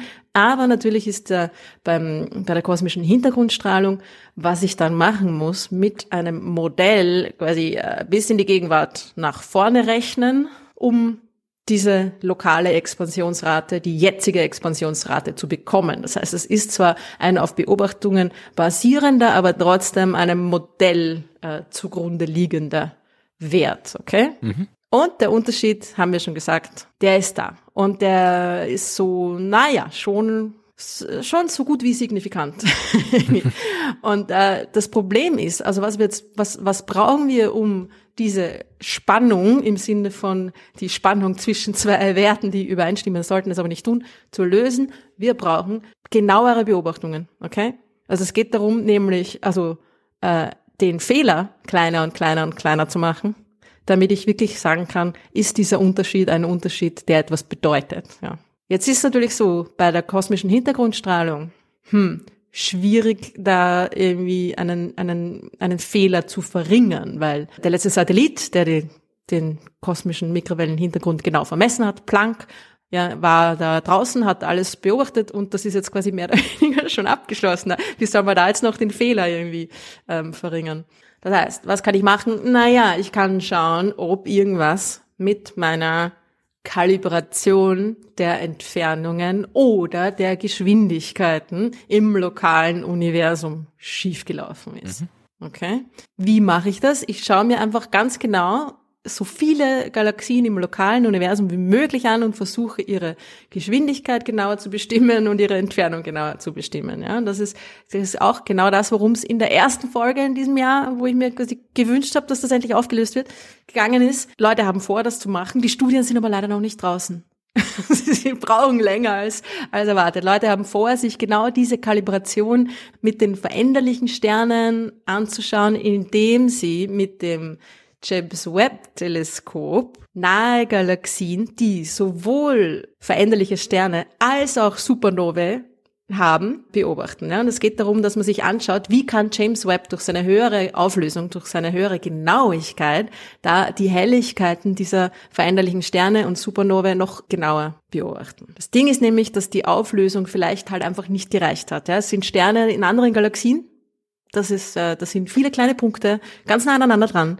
Und was passieren kann, ist, dass sich dann Sterne einfach überlagern. Und dass wir das, obwohl wir es mit dem Hubble beobachtet haben, also die letzten, die letzten Messungen der Expansionsrate von Supernovae basiert auf Hubble-Beobachtungen. Das heißt, es ist schon so so gut wie es geht im Moment, die Auflösung. Aber James Webb kann natürlich noch viel mehr. Dann James Webb kann vielleicht schauen, ob Hubble da die, die Helligkeit dieser Sterne quasi falsch gemessen hat, weil sich da mehrere Sterne zum Beispiel irgendwie überlappt haben, die Hubble trotz seiner großen Auflösung dann nicht voneinander trennen konnte. Ja, sind aber noch nicht draußen, tut mir leid. Aber es kam eine andere Studie heraus, gerade erst, die sich etwas anderes angeschaut hat, nämlich die Geschwindigkeiten von Galaxien. Und zwar die Geschwindigkeiten unserer kosmischen Nachbarschaft, die Geschwindigkeiten im Laniakea Supercluster. Mhm. Laniakea, unsere Heimat, unsere, na, wie soll man sagen, unser, unser Kontinent. es ist quasi so wie, äh, ein, es ist kein Galaxienhaufen, es ist auch kein Galaxien-Superhaufen, es ist quasi ein Haufen an Galaxien-Superhaufen. Haufen, Haufen, Haufen. Haufen, Haufen, genau. Es ist eine Struktur, die alle großen Galaxienhaufen und Galaxien-Superhaufen in unserer Umgebung von etwa, wie viel sind's? Ich glaube 500 Millionen Lichtjahre Durchmesser umfasst. Ja, 500, 600 ungefähr, glaube ich. Genau. Also das ist das, was man so 500 Millionen Lichtjahre Entfernung, ja, das ist das, was man so gemeinhin als lokales Universum auch noch gerade durchgehen lässt, ja. Und das ist dieser Laniakea Superklasse. Ich finde Laniakea ist auch ein sehr, echt sehr schöner Name. Ich sag das gerne. Unermesslicher Himmel heißt das. Genau. Stellt sich heraus, er ist doch ermesslich. Er besteht aus äh, 100.000 Galaxien. Tja, äh, es ist aber jetzt keine Struktur im Sinne von gebunden durch die gegenseitige Schwerkraft, aber es ist eine Art Zusammengehörigkeit da durch die Bewegungen, die Galaxien in dieser super, super Struktur haben. Und was sich jetzt Leute angeschaut haben, oh je, ich habe mir den Namen nicht aufgeschrieben, wer diese Studie gemacht hat, ist egal. Also sie haben sich die Geschwindigkeiten der Galaxien in Laniakea, die Geschwindigkeiten dieser an, an die 100.000 Galaxien, äh, genauer angeschaut, die Eigengeschwindigkeiten nämlich. Also, es ist so, ich messe die Expansion des Universums durch die Geschwindigkeiten, die die Galaxien haben, wie sie von uns wegfliegen. Mhm. Jetzt ist aber so, dass Galaxien in Strukturen, in Haufen, in Gruppen, was auch immer, Galaxien immer eine von der Expansion unabhängige Eigenbewegung haben. Mhm. Die bewegen sich zwar quasi irgendwie gemeinsam, wie es ihrer Struktur entspricht, aber halt einfach nicht nur, sondern genauso wie die Sonne hat auch eine Eigengeschwindigkeit zusätzlich zu ihrer Rotationsgeschwindigkeit in der Milchstraße. Die Galaxien, die Andromeda-Galaxie und die Milchstraße bewegen sich aufeinander zu. Die haben Eigengeschwindigkeiten quasi, die aufeinander zugehen. In, in einem größeren Zusammenhang bewegen sich aber beide in eine andere Richtung auch, ja, zusätzlich. Also, die Eigengeschwindigkeiten quasi, die ähm, verfälschen mir die Geschwindigkeit des ganzen Systems. Ja?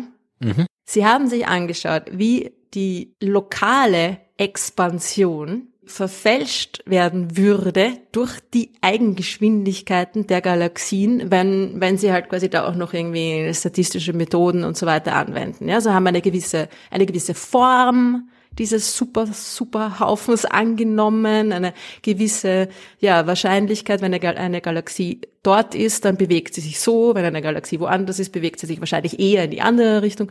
Äh, man weiß ja nicht, ist es Expansion oder ist es Eigengeschwindigkeit? Ja? Es ist ja schwer, das auseinanderzuhalten. Mhm. Aber sie haben eben versucht, aufgrund von der Form des Haufens und so weiter, der Verteilung der Galaxien, die Eigengeschwindigkeiten da irgendwie zu rekonstruieren und abzuschätzen, wie sehr hätte man die Expansion da quasi hoffentlich unterschätzt, damit's passt, durch die Eigengeschwindigkeit. Also die Galaxien bewegen sich quasi schneller als durch ihre Eigengeschwindigkeiten als, als durch die Expansion und drum ist die Expansion hoffentlich in echt kleiner, als wir messen und passt besser zu den, zu den Planck Cosmic Microwave Background Messwerten. Leider nein.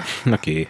Es ist sogar so, dass es zusätzlich eher noch in die andere Richtung geht. Also es ist natürlich auch wieder, naja, statistische Geschichte, Messungenauigkeiten, natürlich da statistische, systematische Unsicherheiten, weil ich auf gewisse Modelle zurückgreifen muss, wie immer, ja. Aber es ist so ungefähr 0,5 bis 1 0,5 bis 1 Kilometer pro Sekunde ja. zusätzlich. Nee, das ist nicht gut. Äh, echt nicht gut. Also ist natürlich jetzt auch, ne, plus, minus und so weiter, we don't know, aber die Eigenbewegung der Galaxien durch ihre Zugehörigkeit zu Laniakea löst uns die Hubble Tension leider nicht.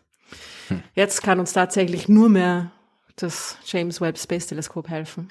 Ja, ich meine, äh, ist es wirklich nur etwas, wo die Leute von der Beobachtungsseite dran arbeiten müssen? Weil jetzt äh, für jemanden, der die nicht involviert ist in das Thema, so wie du es oder wir es jetzt erklärt haben, würde ich ja sagen, okay, beim einen Mal beobachten wir was, beim anderen beobachten wir auch was, aber brauchen dann noch irgendwie ein Modell von der universalen Entwicklung oder von der Entwicklung des Universums, um von der Vergangenheit auf die Gegenwart zu rechnen, dann ist vielleicht das Modell einfach falsch. Mhm. Ja, natürlich. Kann auch sein. Das wäre natürlich auch noch die, die, die aufregendere Variante. Eh, aber Lambda, Lambda CDM ist einfach vielleicht falsch. Ja, Lambda CDM ist das Modell, quasi das Urknallmodell, wenn man so einfach das kurz zusammenfassen will. Und gibt's da, weißt du was, äh, ob da jetzt Leute konkret dran arbeiten, über eine Modifikation des Urknallmodells auf äh, die Hubble Tension zu lösen, man vor allem so zu lösen, dass alles andere, was das Modell erklärt, richtig erklärt, weiterhin richtig erklärt wird. Ja, Mond. Ah, okay. Die Our friend Pavel Krupa mhm is on it again. Okay, also die Modified Newton'schen Dynamics. Genau, pa Pavel Gruppe versucht schon seit äh, 20 Jahren, versucht, nein, respektabler Wissenschaftler, ja. wie wir das das letzte Mal, äh, seit, renommiert, äh, renommiert genau, das war das Wort. Gruppe ist respektabel um, und ähm, renommiert. Sowohl als auch, ja, ja, ja. Äh, ist ein, einer der, der großen Verfechter von Mond, der Modified Newtonian Dynamics, der äh, Alternativtheorie der Gravitation, dass es eine Art Grundbeschleunigung im Universum gibt, die auch die dunkle Materie wegerklärt, was natürlich auch sehr praktisch wäre, wenn das alles wirklich so gut zusammenpassen würde. Und irgendwie seit 20 Jahren geht es dann hin und her. Es kommt eine neue Beobachtung, die Mond nicht erklären kann. Und kurz danach hat Pavel Gruppe sicher ein Paper rausgebracht und ein gutes, oft auch, ja, wo, wo drinnen steht, wie es doch vereinbar ist mit Mond. Es ist einfach, es ist nicht wegzukriegen, diese modifizierte Newtonsche Dynamik. Und es gibt tatsächlich auch ein neues Paper von seiner Arbeitsgruppe zu dem Thema. A simultaneous solution to the Hubble tension and observed bulk flow within 250 megaparsec. Okay. Also, es geht um unsere Nachbarschaft, unsere kosmische Nachbarschaft wieder und es geht um das Kienenberger Cowie Supervoid. Bitte was? Hast du gar nicht gewusst, dass wir uns im Kienenberger Cowie Supervoid. Was ist ein Kienenberger? das sind drei Personen. Das sind drei Namen. Okay, das hat nichts mit Bagger. Barger, Barger, äh, Cowie. Das sind drei Leute, die das äh, als erstes quasi, ähm, naja, entdeckt das ist halt immer wieder die Sache. Kann man da wirklich entdeckt sagen zu etwas, wovon noch nicht klar ist, ob es überhaupt da ist? Naja. Okay, das ist sogar, ich habe gerade geschaut, das ist sogar auf der Homepage äh, des Guinness Buch der Rekorde unter Largest Void Ryan Keenan, Amy Barger und Lennox Cowie. Ja, wir haben die Galaxienhaufen, wir haben die Galaxien-Superhaufen und wir haben die Voids, die, die Löcher im kosmischen Käse dazwischen. Es geht bei diesem Super Void aber in der Tat nicht um ein Void im ursprünglichen Sinne. Also es, wir wissen, es gibt das, das Local Void, das lokale Loch, das ähm, in unserer Nähe ist. Also wir sind ja auch, die Milchstraße ist in einer, in einer eher ländlichen Gegend angesiedelt, nicht sehr dicht hm, bevölkert. Und gleich neben uns ist auch wirklich so ein großer, so gut wie leerer hm, Bereich des Weltraums. Aber dieses Super Void ist wesentlich, wesentlich größer. Das ist größer als Laniakea. Zwei Milliarden Lichtjahre oder irgendwie sowas, oder?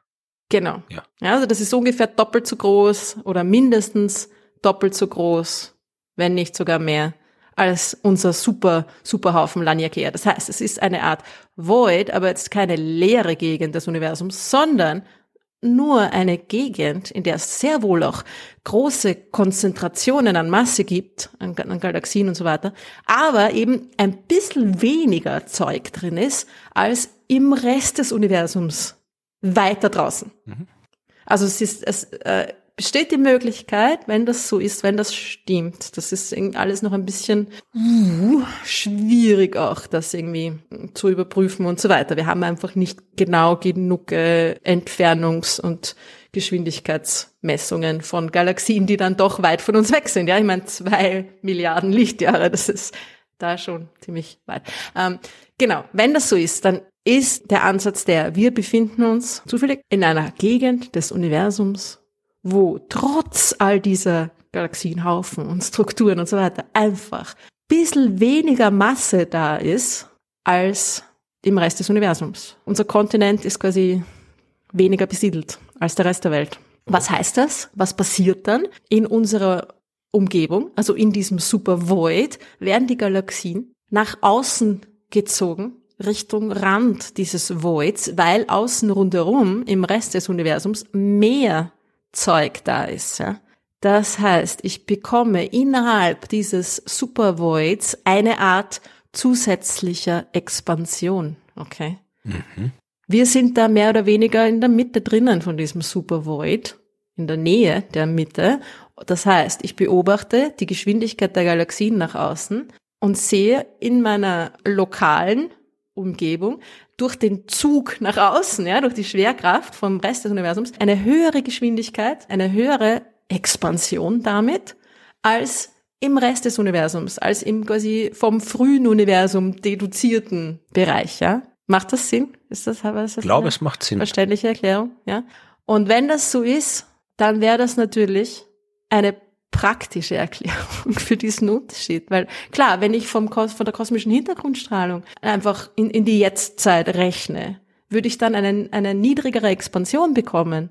Weil in, innerhalb meinem Supervoid bewegen sich die Galaxien einfach, die wollen zu den anderen, ja, die bewegen sich schneller nach außen und darum habe ich eine höhere Hubble-Konstante, uh, einen höheren Hubble-Parameter, eine höhere Expansionsgeschwindigkeit um mich herum, als im, als ich erwarten würde. Und jetzt ist es so, dass diese Super Voids, diese Ansammlungen an Leere relativ zum, zum Rest, anscheinend im Mond, in der modifizierten Newtonschen Dynamik, im Mondmodell des Universums, erwartet wären. Also das wäre nichts Besonderes, dass das so ein Super Void ist um uns herum, weil die sollte es geben. Mhm durch diese quasi Minimalbeschleunigung kommt es zu, zu einer, zu größeren Verdichtungen beziehungsweise auch größeren Unverdichtungen. Ja? Also es kommt zu größeren Unterschieden in der, in der Dichteverteilung der Strukturen und zu höheren Geschwindigkeiten. Das heißt, ich kriege größere Löcher im Käse.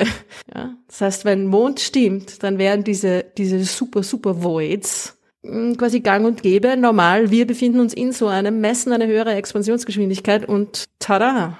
Das Problem ist gelöst. Ja, und sofern man beweisen kann, dass die modifizierte Newtonsche Dynamik stimmt. Tja, und dass das halt das Supervoid überhaupt auch tatsächlich ein Supervoid ist. also, interessant, interessant und zweifellos gute Wissenschaft. Ja, es ist nicht, ich möchte das gar nicht, das hat vielleicht vorher so geklungen, da irgendwie ähm, lächerlich machen oder so überhaupt nicht. Aber es ist halt auch wieder so eine Big Claims Require Big Evidence ja. Geschichte. Ja? Also wenn jemand etwas behauptet, was ziemlich groß ist, braucht man da auch vielleicht dann doch ein bisschen stärkere, eine bisschen stärkere Beweislage. Ja, ja, ja wir werden es, vielleicht, vielleicht finden wir es nächstes Jahr raus. Kannst du dir nochmal das Gleiche wünschen dieses Jahr? Ja, nochmal. Ich wünsche mir aber das Gleiche, dann habe ich auch keine Vorbereitungsarbeit. Super. Naja, ich meine, ähm, Euclid misst in den nächsten, das dauert noch ein paar Jahre, leider sechs Jahre. In den nächsten sechs Jahren misst äh, Euklid, Euklid misst ja, das ist dann die September, Expansion gestartet, zum Beispiel. Genau, ja, es ist gerade erst losgegangen.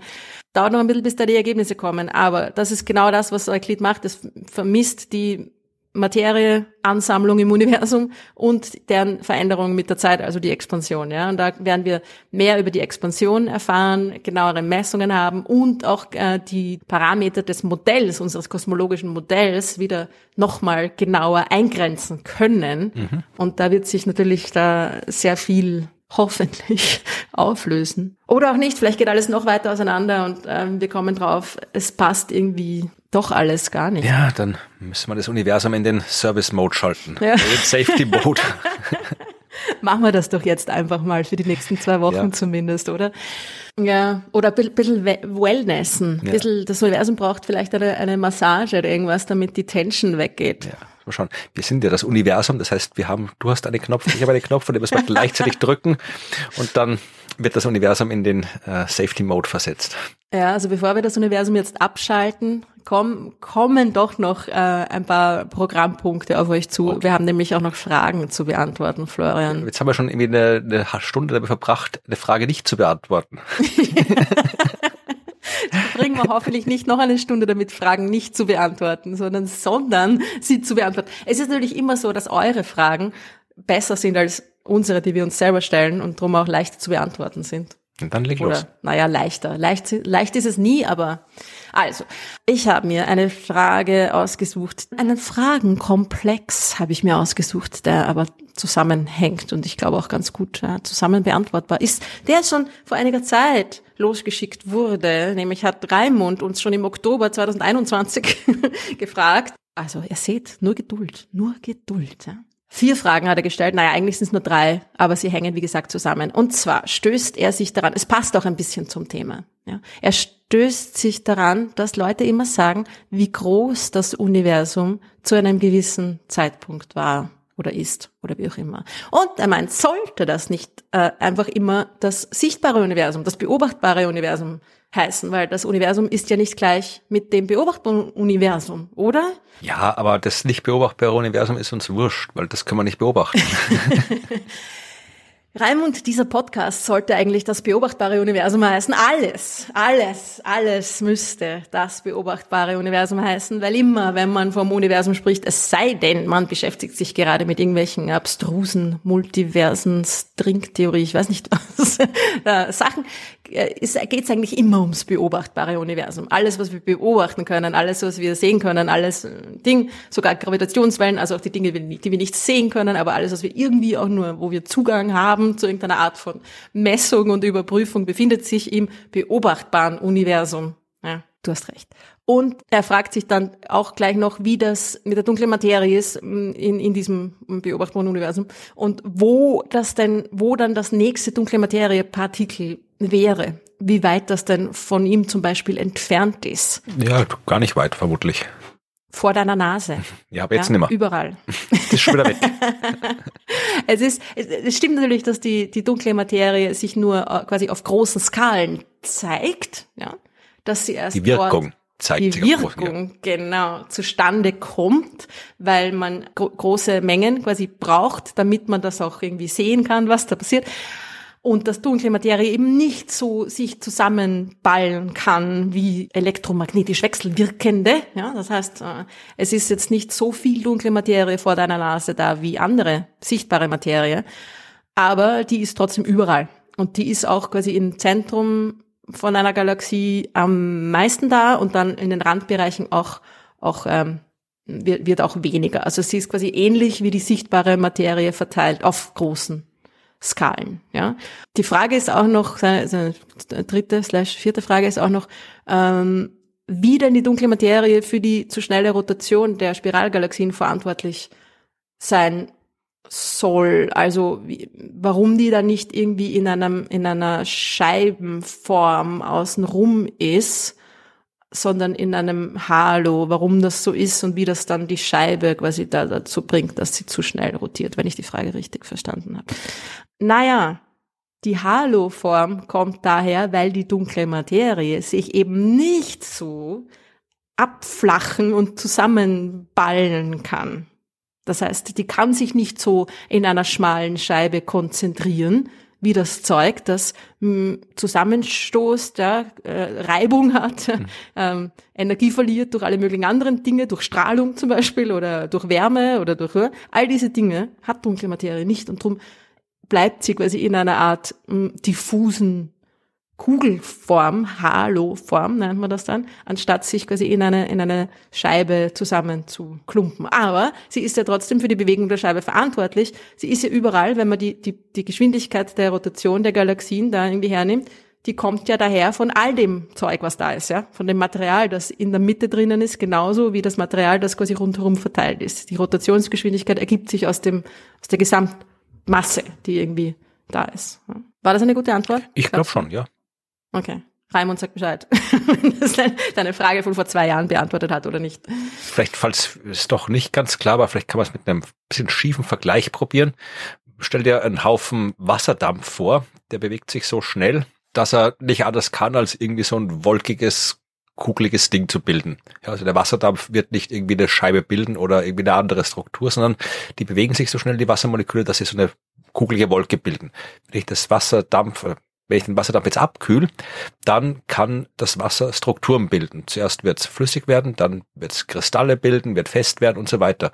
Aber die dunkle Materie kann nicht abkühlen, weil dunkle Materie diese Prozesse des Abkühlens nicht machen kann, weil zum Abkühlen braucht man elektromagnetische Strahlung und das kann die dunkle Materie nicht. Das heißt, die kann nicht abkühlen und deswegen bleibt die halt einfach immer so diffus kugelig, weil sie keine Möglichkeit hat, kühler zu werden und dann irgendwas anderes zu machen. Zum Beispiel eine Scheibe. Es ist jetzt so, dass dunkle Materie auch quasi gar nicht kalt oder warm sein ja. kann, in dem Sinn, wie wir es verstehen, sondern man, man spricht von kalter dunkler Materie, weil sie quasi dynamisch kalt ja. ist, also weil sie sich nicht so schnell bewegt, eigentlich wie etwas, das heiß ist. Ja. Aber es ist nur, ja, wie du gesagt hast, ein schiefer Vergleich. Aber war gar nicht so schlecht eigentlich. Na, Gefällt mir der Vergleich. Aber na, hängt euch nicht an der Temperatur auf, ja? Fragt jetzt bitte nicht, warum heißt es dann cold dann ja. weiter, wenn die doch so heiß bleibt. Ja, ja? Temperatur ist ja mhm. im thermodynamischen Sinn auch ein Maß für die Bewegung der Teilchen. Stimmt. Aber trotzdem ist das mit der Temperatur ja. anders bei der dunklen Materie. Aber egal, wie auch immer. Okay, dann gibt's noch eine Frage, eine Frage von Reik, die nämlich mit der Mondtheorie äh, zusammenhängt. Und zwar fragt er sich, wäre das nicht einfach zu simpel? Eine einheitliche Grundbeschleunigung, die überall im Universum besteht. Das ist doch eigentlich, warum sollte das sein? Ja, warum sollte das Universum einfach so gleich sein, so symmetrisch sein? Und warum kann das nicht dann irgendwie zufällig sein? Ja, also wieso kann die Grundbeschleunigung nicht irgendwo groß sein, irgendwo anders klein oder irgendwie? Ich würde mal, bevor du eine Antwort hast, äh, ich würde sagen, kann's eh, aber damit können wir halt nicht arbeiten. Also wenn man ja. sagt, es ist irgendwo, ist irgendwie, dann kann das so sein, aber das ist halt keine im wissenschaftlichen Sinn wirklich vernünftig äh, untersuchbare und vor allem falsifizierbare Hypothese. Das ist, mit der kann ich wissenschaftlich nichts anfangen, mit der kann ich philosophisch vielleicht was anfangen, aber nicht wissenschaftlich, weil ich sage, hier ist es so, da ist es so, dann ja, können wir die Wissenschaft zusperren, weil dann können wir ja das mit den Naturgesetzen bleiben lassen. Also unsere Kosmologie basiert auf den Annahmen, dass das Universum im Großen betrachtet überall gleich ist. Was heißen soll, es ist wurscht, ob ich mir jetzt dieses Eck vom Universum anschaue oder das andere Eck vom Universum anschaue, ich müsste in beiden Ecken zu den gleichen Naturgesetzen kommen, wenn ich es mir genug, genau genug anschaue, vereinfacht gesagt. Ich hätte es genauso beantwortet, dass alles nicht einfach irgendwie sein kann, ist eine der grundlegenden Limitationen der Wissenschaft. Ja. Also das kann so sein, kann natürlich sein, dass alles einfach irgendwie ist, ja, aber äh, wir haben damit nichts zu tun. Also wir können da irgendwie nicht da, damit arbeiten, wie du das, gesagt hast. Es ja. kann sein, dass dieses kopernikanische Prinzip, was ich gerade beschrieben habe, ja, also das äh, vereinfacht gesagt oder anders formuliert, auch, dass wir nichts Besonderes sind. Unsere Ecke im Universum ist nichts Besonderes. Das heißt, ich könnte das Ganze auch aus einer anderen Ecke vom Universum ganz genauso mit den gleichen Ergebnissen herausfinden. Also dieses kopernikanische Prinzip kann falsch sein. Es ist eine Annahme. Die Daten, die wir bis jetzt haben, stützen die Annahme. Äh, wenn wir das Universum auf großen Skalen betrachten, dann schaut im Wesentlichen überall gleich aus und große Skalen heißt jetzt hier wirklich auf der Ebene von Galaxien super, super, super Haufen, ja. Da schaut überall gleich aus. Aber kann sein, dass nicht so ist. Aber ja, da, da können wir nicht arbeiten. Wie gesagt, dann können wir die, die, die, zumindest die Kosmologie zusperren. Wir können immer noch, keine Ahnung, also Biologie auf der Erde können wir immer noch, können wir schon machen. Oder Chemie kriegen wir auch noch hin und sowas, ja. Aber die Astronomie und dann die Kosmologie, die können wir dann zusperren. Wenn wir sagen, dass das anderswo im Universum ganz anders funktioniert als hier bei uns. Ja, Mag genau, sein, aber. Auf der Erde kann man ja die Bedingungen quasi gleich machen. Das ist ja auch genau das, was man bei jeder wissenschaftlichen Studie versucht zu machen. Man versucht quasi die, die, die Bedingungen zu kontrollieren und das alles andere, außer das, was man wissen will, gleich zu halten. Und das ist halt das Blöde, was man im, im Weltraum draußen nicht machen kann. Ich kann meine Bedingungen nicht kontrollieren, weil es ist da draußen einfach so, wie es ist. Und darum muss ich umso stärker mich darauf verlassen, dass es einfach nicht überall einfach irgendwie ist. Ja. Um wieder auf unsere Sprüche von der letzten Folge zurückzukommen. Es ist, wie es ist, weil wenn es anders wäre, wäre es anders. Das ist. Ich habe mir gedacht, du sagst, mit euren Einmalzahlungen könnte es scheißen gehen, aber. ist, nein, die nicht, aber das war die auch. nehmen vor, wir gern. Das war um. auch vor zwei, vor zwei Folgen, glaube ich. Aber ey, ich verstehe, dass das unbefriedigend sein kann, auch jetzt für den Reik als Antwort, aber wir müssen Dinge voraussetzen, um Wissenschaft treiben zu können. Äh, bis jetzt haben die Ergebnisse unseres wissenschaftlichen Treibens die Voraussetzungen gerechtfertigt. Das heißt, äh, die Annahme, dass das Universum nicht irgendwo irgendwie komplett anders ist und irgendwie alles irgendwo je nachdem ist, das hat sich nicht bestätigt durch das, was wir erforscht haben, aber man kann halt nicht ausschließen, dass es nicht so ist. Aber wir mhm. müssen, wir können nicht anders, als davon auszugehen, weil sonst können wir nicht arbeiten. Genau. Wir wollen zwar eh weniger arbeiten, aber gut, machen auch die anderen die Arbeit, die konkrete Arbeit. Wie auch immer. Eine Frage habe ich noch von Michael, äh, auch schon vom Januar 2022. Ja. Und er fragt, da ist ja gerade das James Webb Teleskop losgestartet. Und er fragt sich, ob es beim James Webb Teleskop auch sowas ähnliches wie das, wie das Hubble Deep Field gibt. Also mhm. ob es da auch so eine Art Langzeitbelichtung geben wird von einer leeren Stelle, um mal zu schauen, was da so ist. Weiß ich nicht würde mich aber nicht wundern, wenn sie das machen, weil das Hubble Deep Field war extrem erfolgreich und es gab ganz viele Variationen und Neuaufnahmen und genauere Aufnahmen vom Hubble Deep Field. Also würde mich nicht wundern, wenn sie das mit dem James Webb nicht auch machen würden.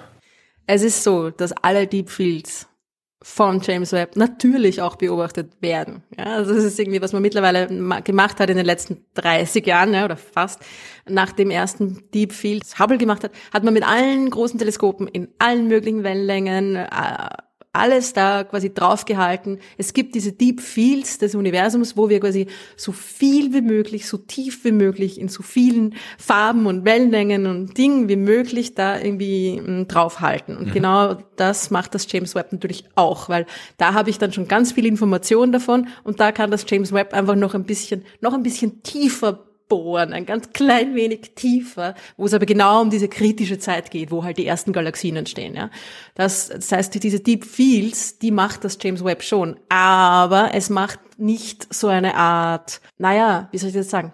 Obwohl eigentlich eigentlich macht es sehr viele solche, schauen wir mal, was da ist, Beobachtungen. Nur ist es so, dass wir schon wissen, dass da was sein muss. Und es ist nicht mehr ganz so, vielleicht so Cowboy-mäßig, wie es beim Hubble damals war oder geklungen hat zumindest, dass man schaut, ah, was ist da in einer Lern auf einer Lernstelle, buh, we don't know, keine Ahnung, was dabei rauskommen wird, sondern wir wissen eigentlich ziemlich gut schon, dass da was sein muss. Ja. Und dass das, dass das James Webb da Galaxien, die gerade entstehen, sehen wird. Wir wissen zwar nicht, wie sie ausschauen werden, aber dass sie da sind. Stell dir vor, Sie ja. machen jetzt einen James Webb Deep Field und schauen irgendwo hin und sehen echt nix das wäre, das wäre, weißt du, das wäre total cool. Das wäre extrem cool, weil das, naja, eigentlich wäre es nicht möglich. Naja, egal. äh, wenn, wenn du nämlich nichts siehst, dann weißt du, du bist bei der Zeit angelangt, wo es eben noch keine Sterne. noch keine Galaxien gab. Also bis quasi auf äh, Stunde Null der, der, der Entstehung der, der leuchtenden Dinge im Universum angekommen, ja, am Ende der Dark Ages.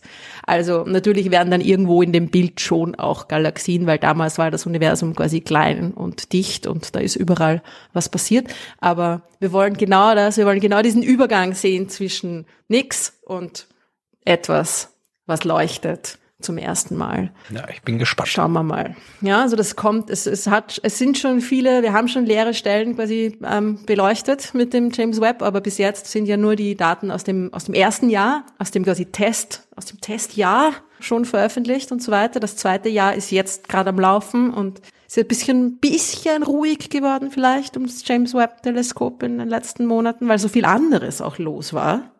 Aber ähm, es bleibt sicher nicht dunkel und ruhig. Wahrscheinlich nicht. ja, coole Fragen. Wenn ihr auch Fragen habt, schreibt sie an fragen.dasuniversum.at und dann kommen sie in unseren Fragenordner. Und wenn es gute Fragen sind und äh, wir das Gefühl haben, wir können was Sinnvolles dazu sagen, dann werden wir sie früher oder später auch beantworten. Also macht das und schreibt uns, wenn ihr Fragen habt. Genau. Und jetzt haben wir noch äh, einen Ausflug in Science Fiction vor uns, oder? Genau. Wir fahren jetzt mit einem, so viel kann ich verraten, U-Boot in die Welt der Science Fiction. Denn Efi hat sich in ihrer Rubrik Science Frames natürlich wieder einen Film angeschaut. Und was das für ein Film ist und was wir dabei für Science und was für Fiction entdeckt haben, das hören wir uns jetzt an. Wir sind bei Science Frames mit Efi. Hallo Efi. Hallo Florian. Was gibt's heute für einen Film, nachdem wir uns beim letzten Mal ja durch Melancholie gequält haben? Was schauen wir uns jetzt an? Ah, heute gibt's wieder tolles Popcorn-Kino. Und okay. zwar habe ich diesmal mitgebracht äh, Sphere. Okay. Im Deutschen heißt er Sphere, die Macht aus dem All. Okay. Und zwar ist das ein Science-Fiction-Film äh, aus den USA von 1998 bereits. Ja, Regie hat geführt Barry Levinson. Der hat auch Rain Man gemacht und den Oscar sogar dafür bekommen. Okay. Und interessant ist auch der Produzent bei diesem Film, das war nämlich Michael Crichton, auf dessen Story bzw. dessen Buch Sphere, die Gedanken des Bösen von 1987, ähm, also der Film basiert auf seinem Buch. Ja, das muss ja mal prinzipiell nichts Positives heißen, weil äh, Michael Crichton hat zwar ein, zwei gute Bücher geschrieben, aber er hat auch sehr, sehr, sehr viel Schrott geschrieben. Ich habe nicht gesagt, dass es positiv ist. Ich wollte es nur hervorheben, okay, weil man den Namen doch kennt, ja, ja. und ähm, dass der da mitgemischt hat. Vielleicht erklärt das auch die eine oder andere Sache bei dem Film. Äh, bei dem Film spielen übrigens ähm, sehr viele namhafte amerikanische Schauspieler und Erinnern mit, und zwar Dustin Hoffman, Sharon Stone, Leaf Schreiber und Samuel L. Jackson. Ja, worum geht's ganz kurz? Und zwar ist ein Raumschiff, ein UFO abgestürzt im Meer. Also man findet ein abgestürztes UFO, das irgendwie so in 300 Meter Tiefe liegt und äh, daraufhin wird äh, der Psychologe Goodman, der eben von äh, Dustin Hoffman gespielt wird, äh, dann zu dieser Absturzstelle gebracht und eben auch ein Team. Das besteht eben aus einem Mathematiker, einem Astrophysiker und der Biochemikerin Helperin, das ist die Sharon Stone. Mhm. Die werden ihm zu dieser Absturzstelle gebracht und die Navy war auch so fleißig und hat sogar schon eine Unterwasserstation gebaut und von dort soll jetzt eben dieses Team dieses Raumschiff aus ähm, erkunden und untersuchen. Okay. Das machen die dann eben auch und es äh, stellt sich dann eben heraus, dass dieser Absturz eben schon eben vor 300 Jahren stattgefunden hat, also dass das Ding eben schon eine ganze Zeit lang da unter Wasser liegt und aber es ist jetzt auch kein UFO, sondern tatsächlich ist es ein amerikanisches Raumschiff Raumschiff aus der Zukunft. Okay. Ja, da, wird es jetzt richtig spannend. In diesem Raumschiff finden Sie jetzt noch eine riesige goldene Sphäre, also die perfekte Kugel eigentlich, mit so einer seltsam schimmernden Oberfläche. Und das wird dann von Ihnen auch gleich irgendwie als außerirdisch identifiziert. Später passiert es dann, dass Adams, der Mathematiker, irgendwie in dieser Kugel drinnen war und ähm, dann wieder rauskommt und dann, wie er rauskommt, fliegt er aber irgendwie in eine Art Koma. Und als er dann wieder aufwacht oder zu sich kommt, passieren dann eben ganz komische Sachen.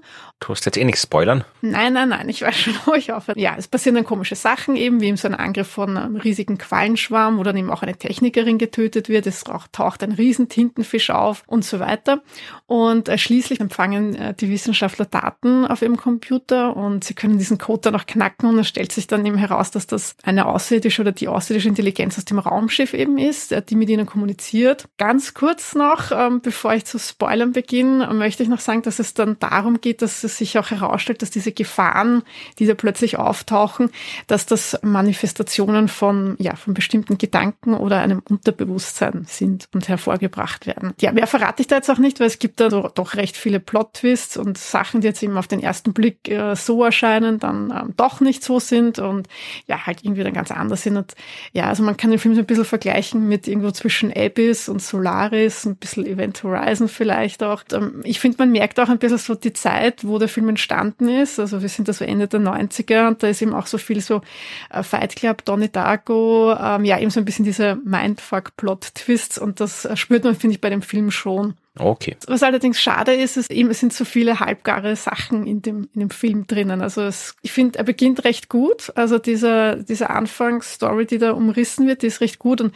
es driftet aber dann halt schon sehr in Action, Popcorn, Kino ab und ja, kommen dann schon recht viele Plotholes und ja, unlogisches Verhalten und ja, über das Ende kann man reden, ob man das gut findet oder nicht. Gut, aber jetzt haben wir äh, Science im Sinne von Raumschiffen und irgendwas ist unter Wasser. Welche Science hast du dir jetzt ausgesucht? Also also das ist ein bisschen das Problem bei dem Film. Was will der Film eigentlich? Einerseits hat man also einen Flugzeugabsturz, aber dann ist es ein UFO und man denkt sich, oh, cool, ähm, UFO, Aliens. Äh, nein, es ist ein amerikanisches Raumschiff aus der Zukunft, das schon 300 Jahre am Meeresboden liegt und dann denkt man sich, oh, cool, es geht um Zeitreisen, ja, voll cool. Äh, nein, wir haben eine außerirdische Kugel, die mit uns kommunizieren will. Ah, cool, also doch Aliens, ein Erstkontakt. Nein, es geht um was ganz was anderes und das sage ich jetzt nicht, weil dann tue ich spoilern, aber das merkt man halt und das ist ein bisschen schade, ja, weil da eben so, so viele coole Sachen oder Science-Sachen vorkommen könnten und sie tun es aber nicht. Und was mir, glaube ich, am meisten wehgetan hat bei dem Film, war halt, ähm, wie sie die Zeitreise von dem Raumschiff erklären. Also die sitzen da dann irgendwie gemütlich zusammen, die Wissenschaftler, und machen das dann so, ah ja, da sieht man, da hat man so eine coole Visualisierung irgendwie von dem, was da passiert ist, offensichtlich in dem Raumschiff, und sagt dann irgendwie so, ah ja, das ist eindeutig, die sind da durch ein schwarzes Loch geflogen und ähm, ja, und haben so die Zeitreise gemacht. Und dann war das so, ah, okay, ja, cool, passt, check weiter, ja. ja das geht ja, kann man ja machen machen. Man kann ja im schwarzen Loch Zeit reisen. Das wissen wir ja. ja, genau. Easy, ja. Also deswegen, ähm, die tun auch so, als wäre das so überhaupt keine große Sache. Einerseits erklären sie dann halt, was ein schwarzes Loch überhaupt ist. Und da fängt es halt dann irgendwie schon mal an, weil dann kommen sie halt wieder mit dieser falschen Erklärung, die halt so gerne verwendet wird, dass halt ein schwarzes Loch einfach ein Staubsauger im Weltall ist. Da fällt mir immer die Weltallputze ein. Ja, die kann ich nicht leiden, die Weltallputze, weil jedes Mal, wenn ich irgendwo im Internet was über äh, Weltraumstaubsauger oder sonst was oder eben erkläre, dass schwarze Löcher keine Staubsauger sind, dann ähm, kommen die Leute und schicken mir Bilder von der Weltraumputze, so als äh, hätte ich noch nie irgendwo was davon gehört. Also ich habe die schon öfter gesehen, als ich sie sehen will. Okay, also bitte keine Bilder von der Weltallputze schicken. Genau, und ich hoffe, ich hoffe hier äh, Spaceballs ist gestrichen für diese Rubrik beschließe ich jetzt. Ach so, nein, hatte ich jetzt nicht vor. Gut. Nein, gar nicht, gar nicht, ja. Ja, magst du ein bisschen eingehen auf die Staubsaugersache? Naja, es stellt man sich halt immer so vor, ein schwarzes Loch saugt alles an, aber äh, Gravitation ist keine Saugkraft. Gravitation ist eine Anziehungskraft ja. und man wird nicht gesaugt von ihr. Also saugen würde ja bedeuten, dass die Gravitationskraft plötzlich stärker wird als vorher, weil wenn ich jetzt da stehe, dann wirken die Gravitationskräfte auf mich, die auf mich wirken. Und wenn sich daran ändert, wenn ich jetzt irgendwo hingesaugt werde, müsste sich auch die Stärke der Gravitationskraft ändern. Und ein schwarzes Loch tut das nicht. Ein schwarzes Loch hat die Gravitationskraft, die es hat. Und entweder ich bin weit genug weg von dieser Gravitationskraft vom schwarzen Loch, dann kann ich mich mit der notwendigen Geschwindigkeit vom schwarzen Loch entfernen, genauso wie ich mich mit der notwendigen Geschwindigkeit von der Erde entfernen kann. Das sind irgendwie elf Kilometer pro Sekunde.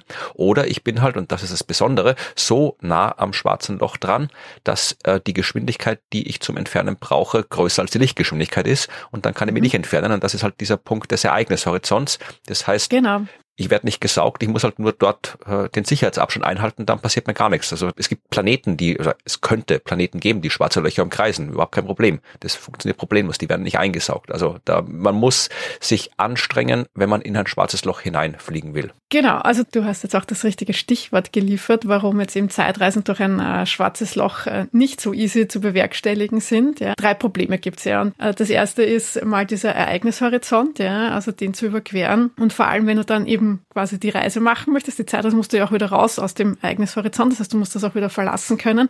Und das würde halt Reisen mit ähm, Überlichtgeschwindigkeit mhm. ähm, notwendig machen. Und, ähm, ja, wie wir wissen, ist das ja nicht möglich ja, und wahrscheinlich auch in Zukunft nicht so bald möglich. Und dann gibt es natürlich auch nicht die Spaghettifizierung, die auch nicht gerade gesund ist und die wahrscheinlich das Ganze auch nicht möglich machen würden. Ja, das ist das Problem. Also wenn man halt irgendwie nah genug an schwarze Loch rankommt, werden die Gravitationskräfte so stark, dass man halt durch die Gravitationskräfte ja umgebracht wird. Und Strahlung gibt es auch im schwarzen Loch in der Nähe. Also da genau. aber kann man davon ausgehen, da haben die halt Raumschiffe, die sind stark genug und die können das aushalten. Genau, also wenn man eine Zeitreise machen will, ähm, übers äh, durchs schwarze Loch, das geht mal nicht, aber man kann natürlich quasi in die Nähe eines schwarzen Loches gehen. Da hat man dann die Zeitdilatation, ähm, die kennen wir ja alle aus der Relativitätstheorie. Und das ist ja zum Beispiel ein, ein, Konzept, was ja bei Interstellar zum Beispiel erklärt wird, dass wenn du in der Nähe vom schwarzen Loch bist, dann quasi die Uhren langsamer gehen und diese Zeitverlangsamung, kann man das so sagen, halt stattfindet. Das ist, wenn man, wenn man um ein schwarzes Loch auf die richtige Art und Weise rumfliegt, dann kann man in die Zukunft reisen. Genau, ja, also das wäre dann so ein Jahr in der Nähe vom schwarzen Loch, wären dann halt so 80 Jahre auf der Erde. Also das würde halt eher gehen. Es gibt dann auch noch die Möglichkeit, in die Vergangenheit zu reisen, aber ich glaube, das wäre dann zu kompliziert, das jetzt noch aufzupacken. Die quasi funktioniert nur in der Theorie, also die Reise in die Zukunft auch in, die, in der Theorie. Auch, ja. Aber da ist die, die, die Physik relativ klar. Also da wissen wir, dass das funktioniert. Das ja. ist genauso wie halt die ganzen anderen relativistischen Effekte nachgewiesen. Und da es gibt meines Wissens nach noch keinen irgendwie gearteten Beleg für eine Zeitreise in die Vergangenheit. Also das ist alles nur so, wie wir es schon bei anderen Themen hatten. Die Mathematik sagt uns bestenfalls, dass es nicht unmöglich ist, aber im Gegensatz zur ja. Reise in die Zukunft äh, gibt es keinen Plan. Da braucht man wahrscheinlich auch wieder irgendwelche exotische Materie oder irgendwie sowas dafür. Ja, also ich glaube, technisch umsetzbar ist das alles sowieso ein bisschen schwierig. Ja, also das hat mich ein bisschen gestört bei dem Film, also dass das da so easy peasy, cheesy ja. ähm, abgetan wird. Das ist halt Michael Crichton, da ist das immer so. Der hat auch mal irgendwie ein komplettes Zeitreisebuch geschrieben mit einem äh, mega Plothole, das wirklich die ganze Geschichte unmöglich gemacht hat. Aber er hat es trotzdem geschrieben. Es wäre ja nicht einmal notwendig. Also die Geschichte mit der Zeitreise durch das Schwarze Loch wäre ja für die Geschichte nicht einmal notwendig. Also das hätte man ziemlich einfach auch anders konstruieren können. Ja, und deswegen finde ich es halt eigentlich noch unnötiger. Ich meine, ich weiß jetzt nicht, wie weit das Wissen in den 80ern war, wo er das Buch geschrieben hat. Beziehungsweise weiß ich auch nicht, wie es im Buch dann ist. Also ich glaube, dass der Film da schon noch ein bisschen abweicht, der dann Ende der 90er war. Aber ja, ich glaube, das ist trotzdem nicht wirklich so ganz entschuldbar. Ja, also wie gesagt, ich fand den Film, ich habe ihn ja gesehen, nicht ganz so schlimm. Also er ist schon, ich fand ihn ganz unterhaltsam. Wie gesagt, er hat ein paar Löcher, aber das haben Filme öfter und so als Film, wenn man einfach nur anschaut, kann man sich anschauen. Ähm, man muss jetzt da keine, wie gesagt, wissenschaftlichen Erkenntnisse erwarten, kann schöne Bilder, Unterwasserbilder sich anschauen und so. Also er ist ganz okay. Es wird dann nicht massiv langweilig dabei, aber es gibt Nein. bessere Filme zum Thema Zeitreise als äh, diesen Film. Ja, nein, es ist kein Zeitreisefilm. Also es, er ist unterhaltsam, er hat auch so seine spannenden Momente. Er hat sehr viele Anleihen an andere Science-Fiction-Filme. Also man kann sich da auch den Spaß daraus machen, die ganzen Anleihen zu finden, die halt wirklich von Abyss bis 2001 irgendwie reichen. Ja, von dem her ist er, ja, nettes Popcorn-Kino, aber wie gesagt, er hat schon sehr viele Löcher. Ein bisschen kiesrig. Gut, na, dann hoffen wir für die nächste Folge auf einen Film ohne Löcher. Ui, jetzt ist der Druck an. Challenge accepted. Passt. Dann freue ich mich auf den nächsten Film und ich hoffe, du freust dich auch. Natürlich, immer. Dann verabschieden wir uns mit okay. der Macht aus dem All. Bis zum nächsten Mal. Tschüss. Bis dann. Tschüss. Ja, die Macht aus dem All passt doch quasi zu dem, was wir besprochen haben. Und äh, in dem Fall ist die Macht aus dem All eine Macht, die am Meeresboden rumsitzt und äh, das passt zu dem, was wir in der letzten Folge besprochen haben, wenn du dich erinnerst. Da wollte ja auch einer ja, ja, ja. Kugeln vom Meeresboden aufkloppen. Mhm, mh, mh. Also diese, da ging es um die, wer es nicht gehört haben sollte, die Folge um die Arbeit von dem Astronomen Avi Loeb von Harvard, der der Meinung ist, dass überall Aliens sind und der der Meinung ist, dass irgendwie ein interstellarer Meteorit auf der Erde eingeschlagen hat, im Ozean eingeschlagen hat, der vielleicht sogar ein ehemaliges Raumschiff oder eine Raumsonde gewesen sein könnte und dann irgendwelche Klumpert äh, da aufgesammelt hat bei einer Mission und behauptet, das sind jetzt Überreste von diesem interstellaren Meteorit oder von diesem Raumschiff sogar. Und der Rest der Wissenschaft ist sich ziemlich einig, dass es nicht so ist. Aber ja, also in dem Fall, ich weiß nicht, der Film ist von 1998, also ich gehe davon aus, dass da äh, Avi Löb noch nicht irgendwo involviert war. Aber ich habe jetzt mal angeschaut, äh, wieder inspiriert durch diesen Film, was er so treibt alles. Also ja, im Internet, in den sozialen Medien meckert er natürlich äh, über die diversen Kritiken an seiner Arbeit. Und äh, er hat einen Internetblog, wenn man so will, wo er sehr viele mh, hm, interessante Dinge schreibt. Fragwürdige. Ja, also ein aktueller Artikel zum Beispiel handelt davon vom Paläozeutikum, also das, was so 500 bis 250 Millionen Jahre in der Vergangenheit war, das mit der kambrischen Explosion angefangen hat, also da, wo die, wesentlich die ganze Vielfalt des, des tierischen Lebens entstanden ist. Mhm. Und ähm, die Paläozeutige, Paläozeutige, die das Paläozeutikum ähm, hat äh, mit einem sehr, sehr großen Massenaussterben geendet, der Perm-Trias-Massensterben mhm. wo wir, also wirklich das, das größte bekannte Massensterben äh, generell, will sich ins Detail gehen, was da ist. Wir wissen noch nicht hundertprozentig, was da passiert ist, aber es sind sehr viele Lebewesen ausgestorben. Und ja, ähm, Löb meint jetzt, naja, vielleicht gab es da ja irgendwie eine technologische Zivilisation, die da irgendwie einen auf der Erde, die einen mega Klimawandel produziert hat. Das Praktische ist, wenn deine Lieblingserklärung einfach für alles passt, oder? Ja.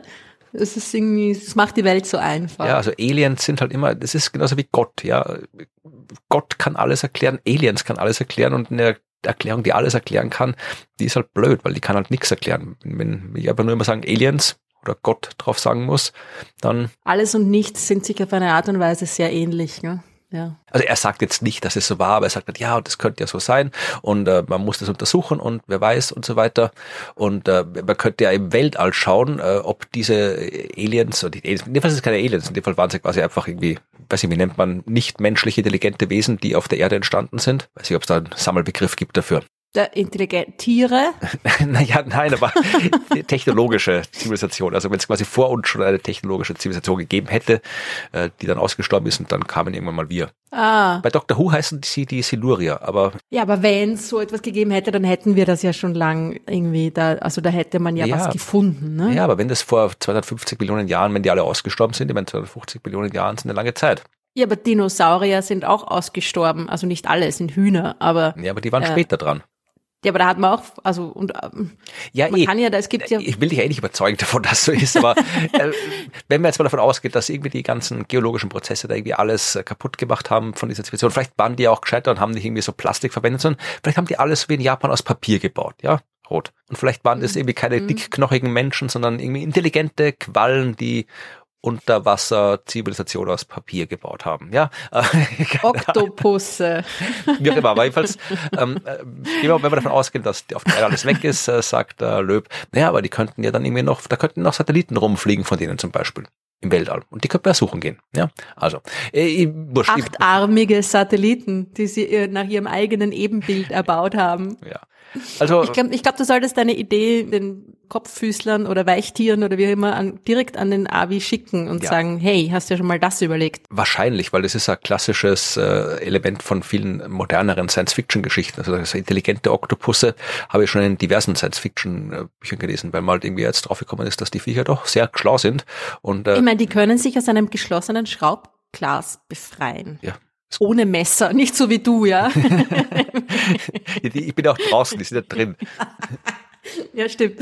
Von innen mit Messer wäre schwierig. Aber ja, das ja. ist schon, also wenn, man könnte, wenn man sagt, naja, intelligent, okay, technologisch vielleicht nicht, aber es ist halt dann auch immer die Frage, was genau meint man damit. Aber wir wissen, was Avi Löb meint. Er meint damit Raumschiffe, er meint damit irgendwie so wie wir. Ne? Wer, wer zu dem Thema hören will, was echte Science Fiction ist und nicht irgendwie Science Fiction, die behauptet, sie wäre Wissenschaft, äh, ein schönes Buch oder eine schöne Buchserie von Adrian Tchaikovsky, so ein britischer Science Fiction Autor, der hat mhm. zuerst geschrieben Die Kinder der Zeit. Da geht's um, ich will jetzt nicht nichts spoilern, aber im Prinzip um eine intelligente Spinnenzivilisation und äh, dann gibt's die Erben der Zeit und da kommen dann die intelligenten Tintenfische drin vor. Beides sehr, sehr originelle, kreative Science-Fiction-Bücher. Mhm, cool kann ich empfehlen. Ähm, ja, aber wie gesagt, was wir werden, wir werden den Herrn Löb jetzt auf die Liste setzen, wo auch schon der Herr Caballero draufsteht und dann regelmäßig schauen, was die so Neues treiben. Bis dahin schaut euch äh, Sphere, die Macht aus dem All an, ist ein durchaus unterhaltsamer Film. Wer weiß, vielleicht gibt's gibt's mal ein Paper vom Dream Team ja, zusammen. Stimmt, wir sollten die mal irgendwie vorstellen einander, ja. Ja, aber wie gesagt, äh, der Film war gut und äh, kann man sich anschauen, kann ich empfehlen. Cool, habe ich noch einen auf meiner Liste. Hm. Dann müssen wir sagen, was wir so treiben, oder? Diesmal bin ich dran und sag nix. Also heute, äh, wenn das veröffentlicht wird, ist der 19.12. Ja. Das heißt, die Weihnachtsfeiertage sind schon kurz davor. Äh, ich mache vor Weihnachten nix mehr. Ich mache auch nach Weihnachten nix mehr. Ich mache mit dir was nach Weihnachten gemeinsam, aber fang du mit deinem Solo-Ding nochmal an, dass du noch ja. vor Weihnachten hast. Dann machen wir unsere gemeinsamen Sachen danach. Morgen eine einzigartige Chance für euch äh, Niederösterreicher. Im ersten, in, in erster Näherung dürft es auch kommen, wenn ihr nicht aus Niederösterreich seid. Im Bad Erlach, im schönen Bad Erlach, im wunderschönen Hackerhaus. So, das ist echt nett. Ja. Das ist sehr nett, nette Leute, äh, die machen einen Sterndal schauen abends, ja. nennen sie es, also mit nicht den echten Sternen, sondern mit meinen Sternen, ja. mit den besseren Sternen als den echten ähm, Planetarium am 20.12., also morgen, wenn genau. ihr das zeitgerecht hört. Es ist sogar schon auf der Homepage, ich habe geschaut, Sterndal schauen mit Ruth Krutzbauch, das Ü haben Sie anscheinend vergessen, um okay. 14 Uhr, um 15.30 Uhr, um 17 Uhr und um 18.30 Uhr. Sehr gut, genau. Kommt vorbei. Also es, äh, ja, es ist halt das Planetarium klein, also nehmt nicht alle eure Freunde mit, aber ich weiß auch gar nicht, ob es jetzt irgendwie schon viele Leute da sich angemeldet haben oder wie auch immer, aber ja, ist sicher ganz lustig macht das, ja. Und äh, wie gesagt, ich mache allein nichts mehr vor Weihnachten. Dann, genau, ah. gibt's ja noch unsere. Nein, nein, genau. für mich war es das dann auch ja. schon, weil dann ist ja auch schon der 21. und überhaupt. Aber dann nach Weihnachten geht's, geht's, geht's los, geht's los, geht's rund ja. mit unserem äh, Lieblings-Science Busters Event, mit den besten Science Busters Shows des Jahres, würde ich fast sagen. Ja. Bauernsilvester. Ja, schaut, haben sogar gemeinsam gesagt. Nicht ganz gleichzeitig, ja. aber das kannst du sicher noch schneiden, ja. oder? Am 28. Dezember sind wir im Landestheater Linz Jawohl. zu Gast. Und am 30. Dezember beim klassischen, traditionellen Bauern-Silvester, dem Tag vor Silvester, im Stadtsaal in Wien. Genau. Auch nur noch ganz wenige Restkarten. Restkarten. Behaupte ich einfach mal. Ich habe keine Ahnung, wie viele Karten es wirklich noch gibt, aber vermutlich sind es nur noch ganz, ganz wenige Restkarten, die es gibt. Ja. Und es wird lustig. Wir ja. haben uns echt was überlegt. Es ist nicht das gleiche wie letztes Mal. Nein. Haben anscheinend auch schon Leute gefragt. Nein, ja, es nein. ist nicht das gleiche wie nein, letztes Mal. Ist es nicht. Es ist sogar gar nicht. Ich glaube, es gibt fast, gibt sehr wenig. Kann schon sein, dass vielleicht irgendwie so bei irgendwelchen Einleitungsmoderationen ja. oder sowas vielleicht kann sein, aber ich glaube, es ist sonst nichts viel großartig wie beim letzten Mal, ja. Also. Es werden zumindest nicht die gleichen Experimente. Und selbst sein. wenn, selbst wenn, ja, man kann auch nie zweimal in denselben Fluss steigen, ja. Also selbst genau, wenn wir das gleiche Genau wäre. das gleiche wollte ich auch gerade sagen. Verdammt. Great minds think alike, kann genau. man nur sagen. Genau. Und also, am, schaut euch das an. Genau. Und am 31., wenn ihr noch nicht genug habt, könnt ihr dann noch ins Schauspielhaus Wien kommen. Da bin ich dann nicht mit Ruth, sondern mit Martin Puntigam und Martin Moder bei den traditionellen Silvestershows äh, der Science Busters. Äh, dreimal hintereinander treten wir da auf im Schauspielhaus und ihr könnt mit dabei sein, wenn ihr das gerne wollt. Und danach ist 2024 und wir werden unsere nächste Folge, das Universum, dann äh, veröffentlichen veröffentlichen am 2. Januar und da gibt's dann wieder den auch schon traditionellen ja, Jahresvorausblick, wo Ruth sich wieder was Neues wünschen kann, was, nicht wünschen, passiert was nicht wird. in Erfüllung geht, genau. genau. super, super. Aber jetzt habe ich noch was zu sagen. Ja. Etwas, was du nicht weißt, weil du, Gut. weil du nie in die Liste schaust, nämlich die wunderbaren, wunderbaren Menschen, bei denen wir uns so jedes Mal wieder bedanken müssen für eure Einmalzahlungen und Mehrmalzahlungen. Ich schaue übrigens schon in die Liste, ja, möchte ich nur sagen, weil ich mache die Buchhaltung und da trage ich das alles dann nochmal irgendwo ein. Also ich schaue mir das schon an, aber du schaust sie dir an, um dich dann hier zu bedanken bei den Menschen. Alter, du bist so streng, du bist so streng. Ja? Wie auch immer. Ganz herzlichen Dank für eure großzügigen Spenden und für eure netten Worte und lieben äh, Grüße und Weihnachtsgrüße, die ihr uns schon anfangt zu übermitteln. Keep it coming. Wir freuen uns. Also, vielen Dank an äh, Jörn, Matthias, Ulrich, Jan, Julian, Christiane, Matthias, Markus, Mario, danke Luise, danke Ralf und danke Sebastian. Äh, über PayPal haben die uns Spenden zukommen lassen. das ist Dank. ganz einfach. Und dann gibt's auch noch die Möglichkeit, ein regelmäßiges Spenden-Abo abzuschließen, das uns etwas Planungssicherheit gibt. Also äh, zögert nicht.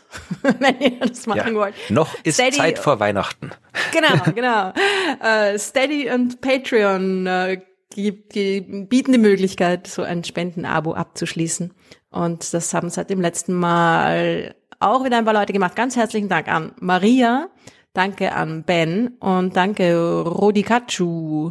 Du hast es nicht erwähnt. Ähm, hier Katharina hat uns, nein, schau, hier, Katharina äh, hat uns Geld geschickt, aber die Nachricht dazu stammt von Nina. Oder ist Nina eine Verkürzung von Katharina? Egal. Äh, äh jedenfalls wurdest du mit einer Spende und mit der Nachricht bei der Spende gelobt für deinen Countdown. Du machst das hervorragend mit dem Countdown. Genau. so wie man, so wie man Fünfjährige lobt, wenn sie was auf der äh, Blockflöte vorspielen. du machst das ganz großartig. Schon, schon vier Zahlen hast du schon richtig. Bisher. Genau, ich, hoffe, das sind jetzt nur mehr sechs. Zähle ich, weil das ist Rückwärts so einfach, ja. Und nur alle zwei Wochen. Nein, ich glaube, Katharina oder Nina hat es nicht so gemeint.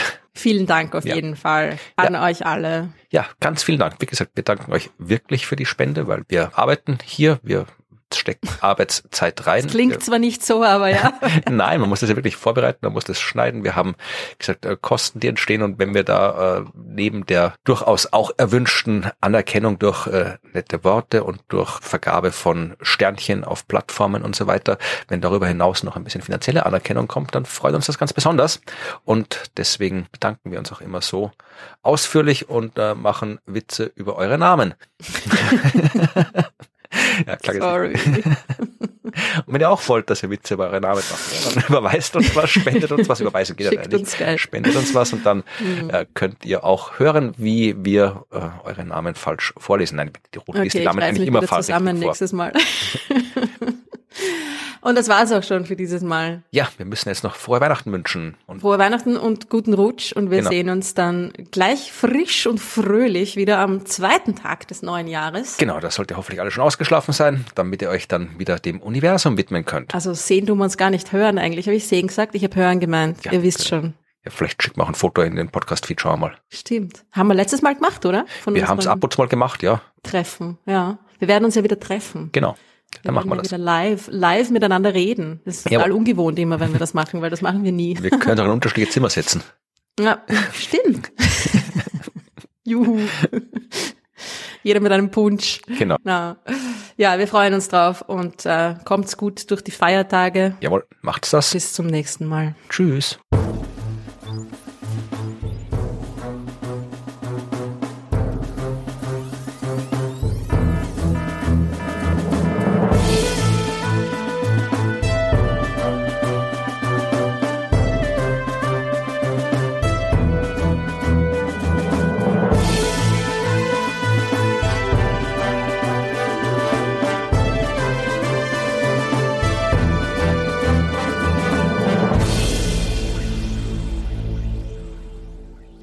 Sie, es ist so, oh, hm, okay, es ist nicht so einfach. in meinem Kopf ist immer alles viel einfacher zu sagen als in Wirklichkeit.